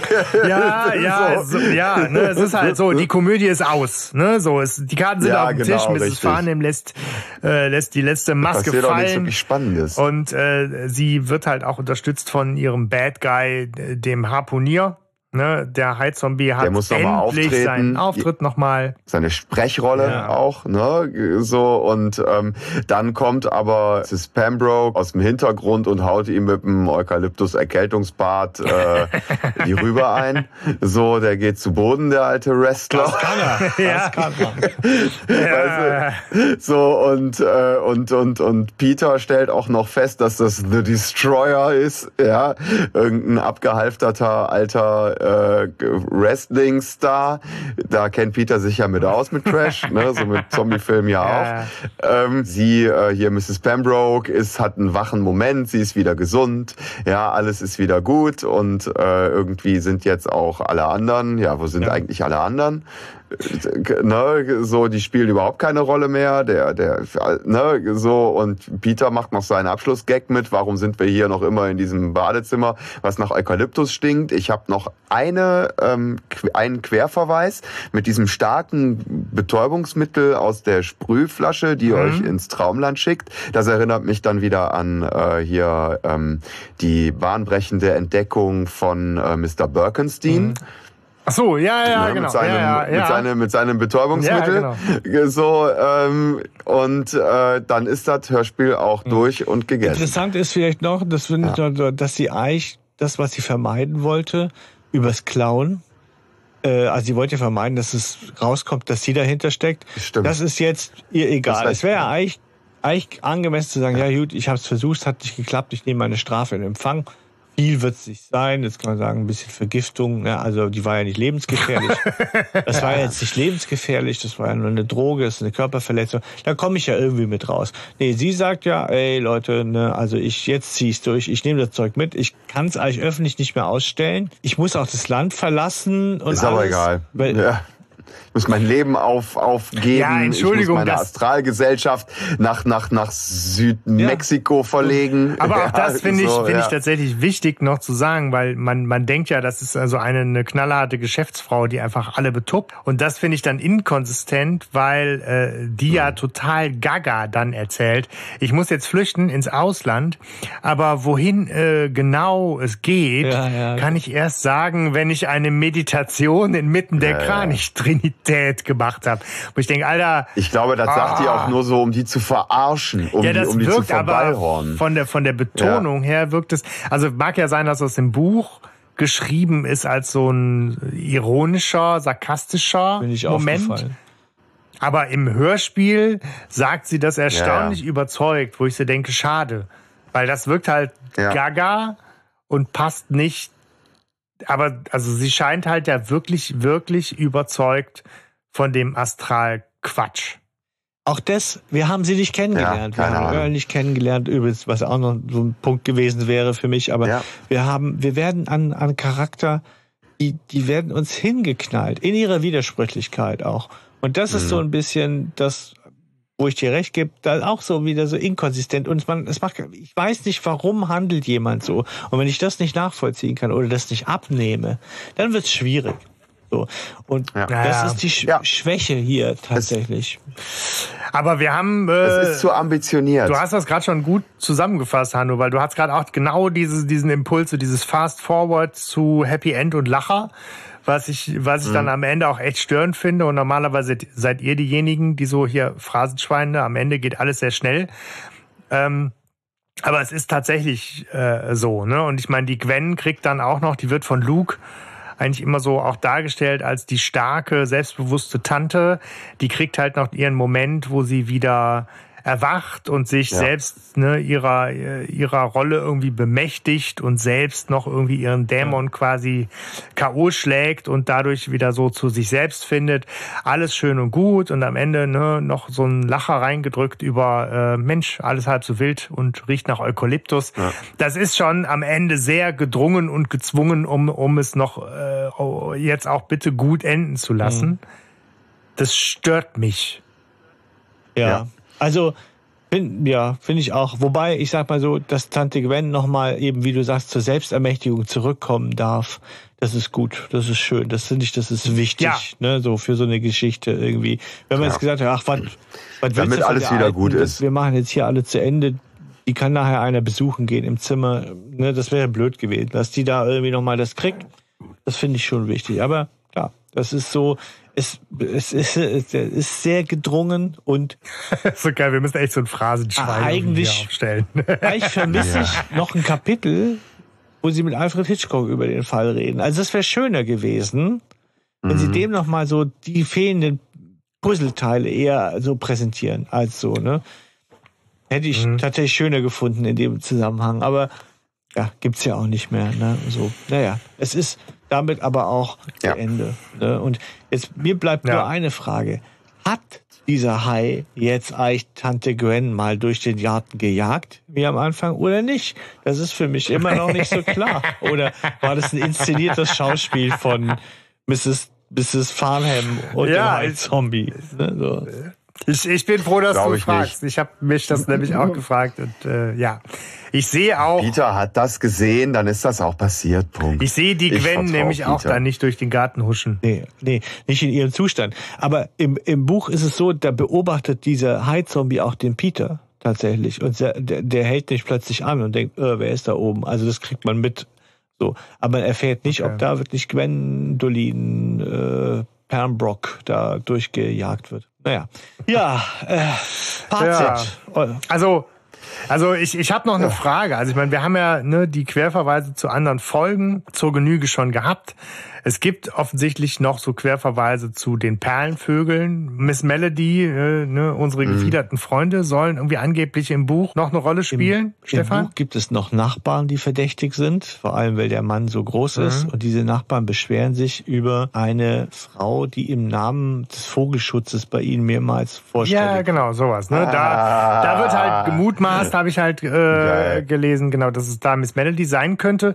Ich habe aber auch gelesen und es ist wirklich nur jetzt eine, eine, eine Frage, eine Vermutung, ähm, dass irgendwo die flüsternde Mumie ja. als Referenz noch eine Rolle spielen soll. Das ist uns bisher auch noch nicht begegnet. Nee, ist aber auch nicht sehr ergiebig. Es ist so, dass der ähm, Bob in, in der Bibliothek diesen bärtigen, diesen Rotbart, der kommt ihm sehr nahe. Ja, der sagt zu ihm am Schluss, ja, noch viel Spaß oder so und kommt ihm sehr nahe. Und der Bob riecht etwas, was er kennt. Und zwar, er kennt es von der, von, als Justus sich den Bart angeklebt hat, in der flüsternden Mumie. Da hat er auch so gestunken. Mhm. Wohl nach diesem okay. Hautkleber. Ah, und daraus cool. entdeckt okay. er, äh, dass der sich verkleidet hat. Okay, ja, aber ja, okay. ist schön. Aber macht macht so diese ne, das Thema, wie viel Querverweise ja, ja. haben wir zu folgen und so macht es ja, noch genau. mal macht es noch mal rund. Cool.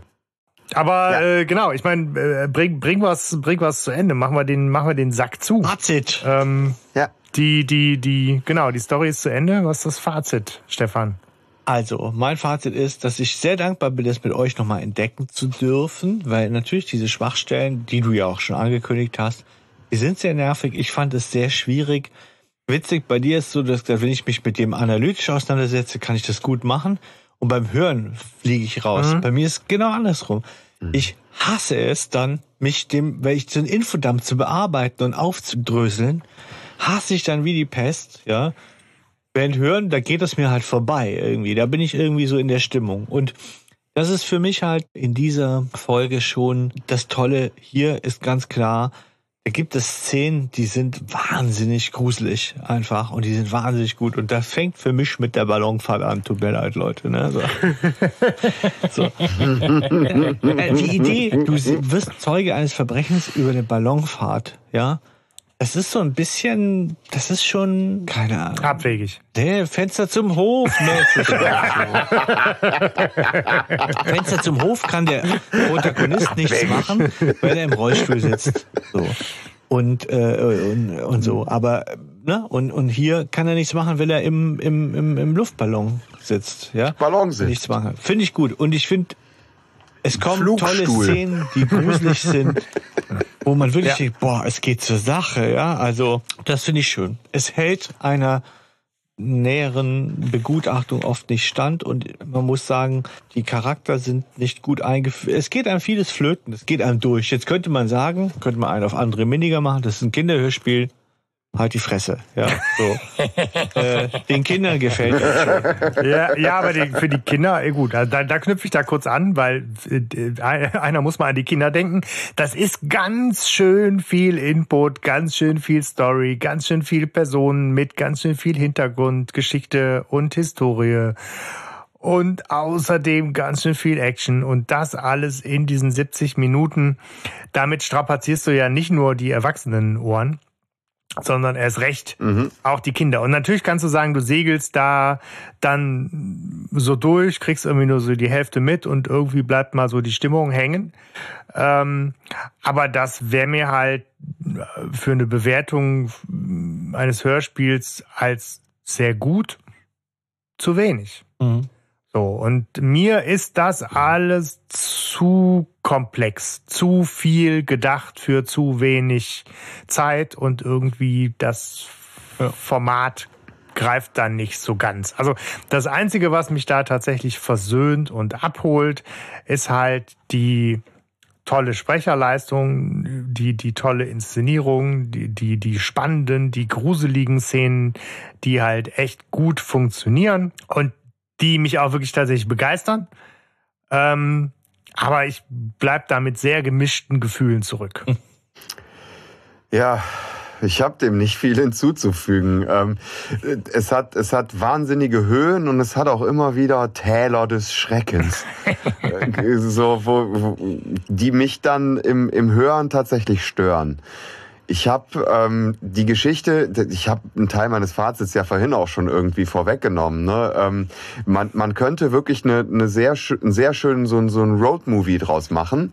Ähm, aber ähm, oder so eine Episodengeschichte, die dann irgendwie zusammenführt, aber dafür, dass das funktioniert in so einem kurzen Hörspiel nicht. Da hätte es eine Dreierfolge für gebraucht, mhm. dann hätte man vielleicht irgendwie diese Geschichten so ein bisschen, also es hätte genügend Stoff für eine für eine Dreierfolge geben können, um die Geschichten zu zu verweben und so. Man hätte sie besser besser, ne, ich sag nicht erzählen, sondern tatsächlich erleben lassen können oder so ähm, oder die Sachen besser besser recherchieren oder interessanter. Mhm. Aber ähm, so wie es tatsächlich dargestellt ist und wie es sich im Hörspiel präsentiert, ähm, ist es mir auch einfach viel zu dicht, um da irgendwie mitzukommen. Und dann stört es mich auch im Hören. Das, das vermiest mir dann auch die schönen Ist das Szenen. jetzt ein Plädoyer, Leider. Henrik Buchner die 250. Folge machen zu lassen? äh, ja. Ja. Wenn er es gut macht, gerne. Ja, ja, warum nicht? Ja, doch. Also ich finde die, die, also, die, ne, diese Gruselnummer äh, finde ich super. Da steckt eine Menge Potenzial ja. drin. Ja. Also ja, warum ja. nicht? Wenn du es so zugespitzt haben willst, dann kriegst du es so zugespitzt. Die Grundideen sind auch nicht ne, Nicht nur der Marx, und auch, wo du noch sagst, ne? auch diese so. Ideen, die der dahinter hat. Also mir gefällt sein Style, wie er denkt. Ja, nicht wie er es ausführt. Mhm. Das muss und, ich auch so kritisch dieser, sagen. Aber wie er denkt. Das gefällt mir auch, was diese vielen Anspielungen, diese vielen Referenzen angeht, merke ich, da sind wir eins. Also da haben wir viele, viel mhm. gemeinsam, was Geschmack angeht. Und auch so dieser Bezug dann nochmal zur, zur, zur echten lebenden Personen und so, das yes, finde ich ja. dann auch wieder sehr charmant. Also ne, es hat super viele Anknüpfungspunkte und deswegen finde ich das schade an der Geschichte, weil die Geschichte an sich ist ja echt gut. Ja. Nur sie, sie ist halt einfach zu ambitioniert für, für diese Form des, des Jugendbuchs ne, und Hörspiels. Also schade. Ja. Ja, mein Fazit. Hast du äh, ergänzend zu deinem Fazit einen Charakter der Folge? Ja, Rupert. Ah! Ja, ja. Ja, klar, klar. Er ist, er ist der Charakter der Folge, weil, ähm, weil er einfach so ambivalent ist. Ja. Ähm, er ist der einzig wirklich interessante Charakter der Folge. Weil ähm, er wird die ganze Zeit durchverdächtigt und am Ende äh, präsentiert er sich ja auch erstmal irgendwie nochmal ganz kurz so und äh, trägt aber dann halt auch zur Lösung bei und so. Ja, ne? Also er ist dann auf jeden Fall dabei. Genau das. Da mache ich, äh, da mache ich so einen äh, Punkt hinter. Bin ich total bei dir. Toll besetzter Charakter, äh, tolle vielschichtige Rolle, äh, super. Ja, äh, Stefan, äh, Stefan, hast hast du denn auch einen Charakter der Folge? Ähm, ja, für mich ist es Tante Gwendolyn. Ah. So, weil ich finde, sie ist halt äh, also ich kann da schon anknüpfen, was Hannover so gesagt hat, dass es auch manchmal seltsam ist. Aber ich finde schon, dass sie da nötige Stimmung mit reinbringt. Nicht alleine nur. Also sie ist nicht die einzige Tragende. Ne? Der Rupert hätte auch gefehlt, wenn er nicht da gewesen wäre. Aber Tante Gwendolyn ist für mich so, ja, die ist halt der Charakter der Folge. An die denke ich, wenn ich an die Folge ja. denke und nicht an den Heizer. Ja, ist, äh, Nachvollziehbar, ja. Ähm, ja, Stefan, magst du direkt weitermachen mit Zitat der Folge? Daher ist auch mein Zitat von ihr. Also, ähm, dieses eine, das hast du schon äh, zitiert, aber ich glaube, es wird sich Sicherheit nicht dein Zitat. Seid euch gewiss, ihr Schäfchen, diesmal kommt er nicht um zu sehen, sondern um zu fressen. Ah ja, ja, das ist äh, griffig. Sehr schön. Ja, das finde ich gut. Ja. ja. Ich meine, ich habe meins, äh, meins äh, ja hab, schon verraten. Insofern also, ist meins ja. äh, kurz und bündig genau dieses. Der Typ war ja ziemlich verstrahlt, was, was Peter über, über den Lance Vaughn da so äh, zusammenfasst und irgendwie damit auch ganz treffend äh, beschreibt. Also mein Lieblingszitat ist auch von Lance. Das ist da, wo, wo, die, wo die Auflösung am Ende ist und sagen so, Sie haben wir mit äh, einem, einem Abendessen mit äh, Gwendolyn nach hier gelockt. Und er so, ja, ich freue mich schon. Okay, ich freue mich schon. Das, ist natürlich, äh, ja, ja. wenn man jetzt daran denkt, dass wir das ja, ja über über Social Media Kanäle streuen, ist das natürlich äh, schwierig, das so griffig. Aber ne, es ist. Ich weiß. Es fehlt der Kontext. Und, ja. ja, und es ist halt auch, aber es ist deshalb so gut, weil es halt so ein, so ein Facepalm-Moment ist, weißt du? Man so. den ersten Satz noch mitnehmen, ne? So. Ja, sowieso, ne? Weil ja, das ist echt eine arme Seele, der Typ, ne? Also. Ist er, ja. ja. Aber eigentlich auch in, in, in, jetzt auch fürs Phrasenschwein eigentlich auserzählter Charakter. So, ne?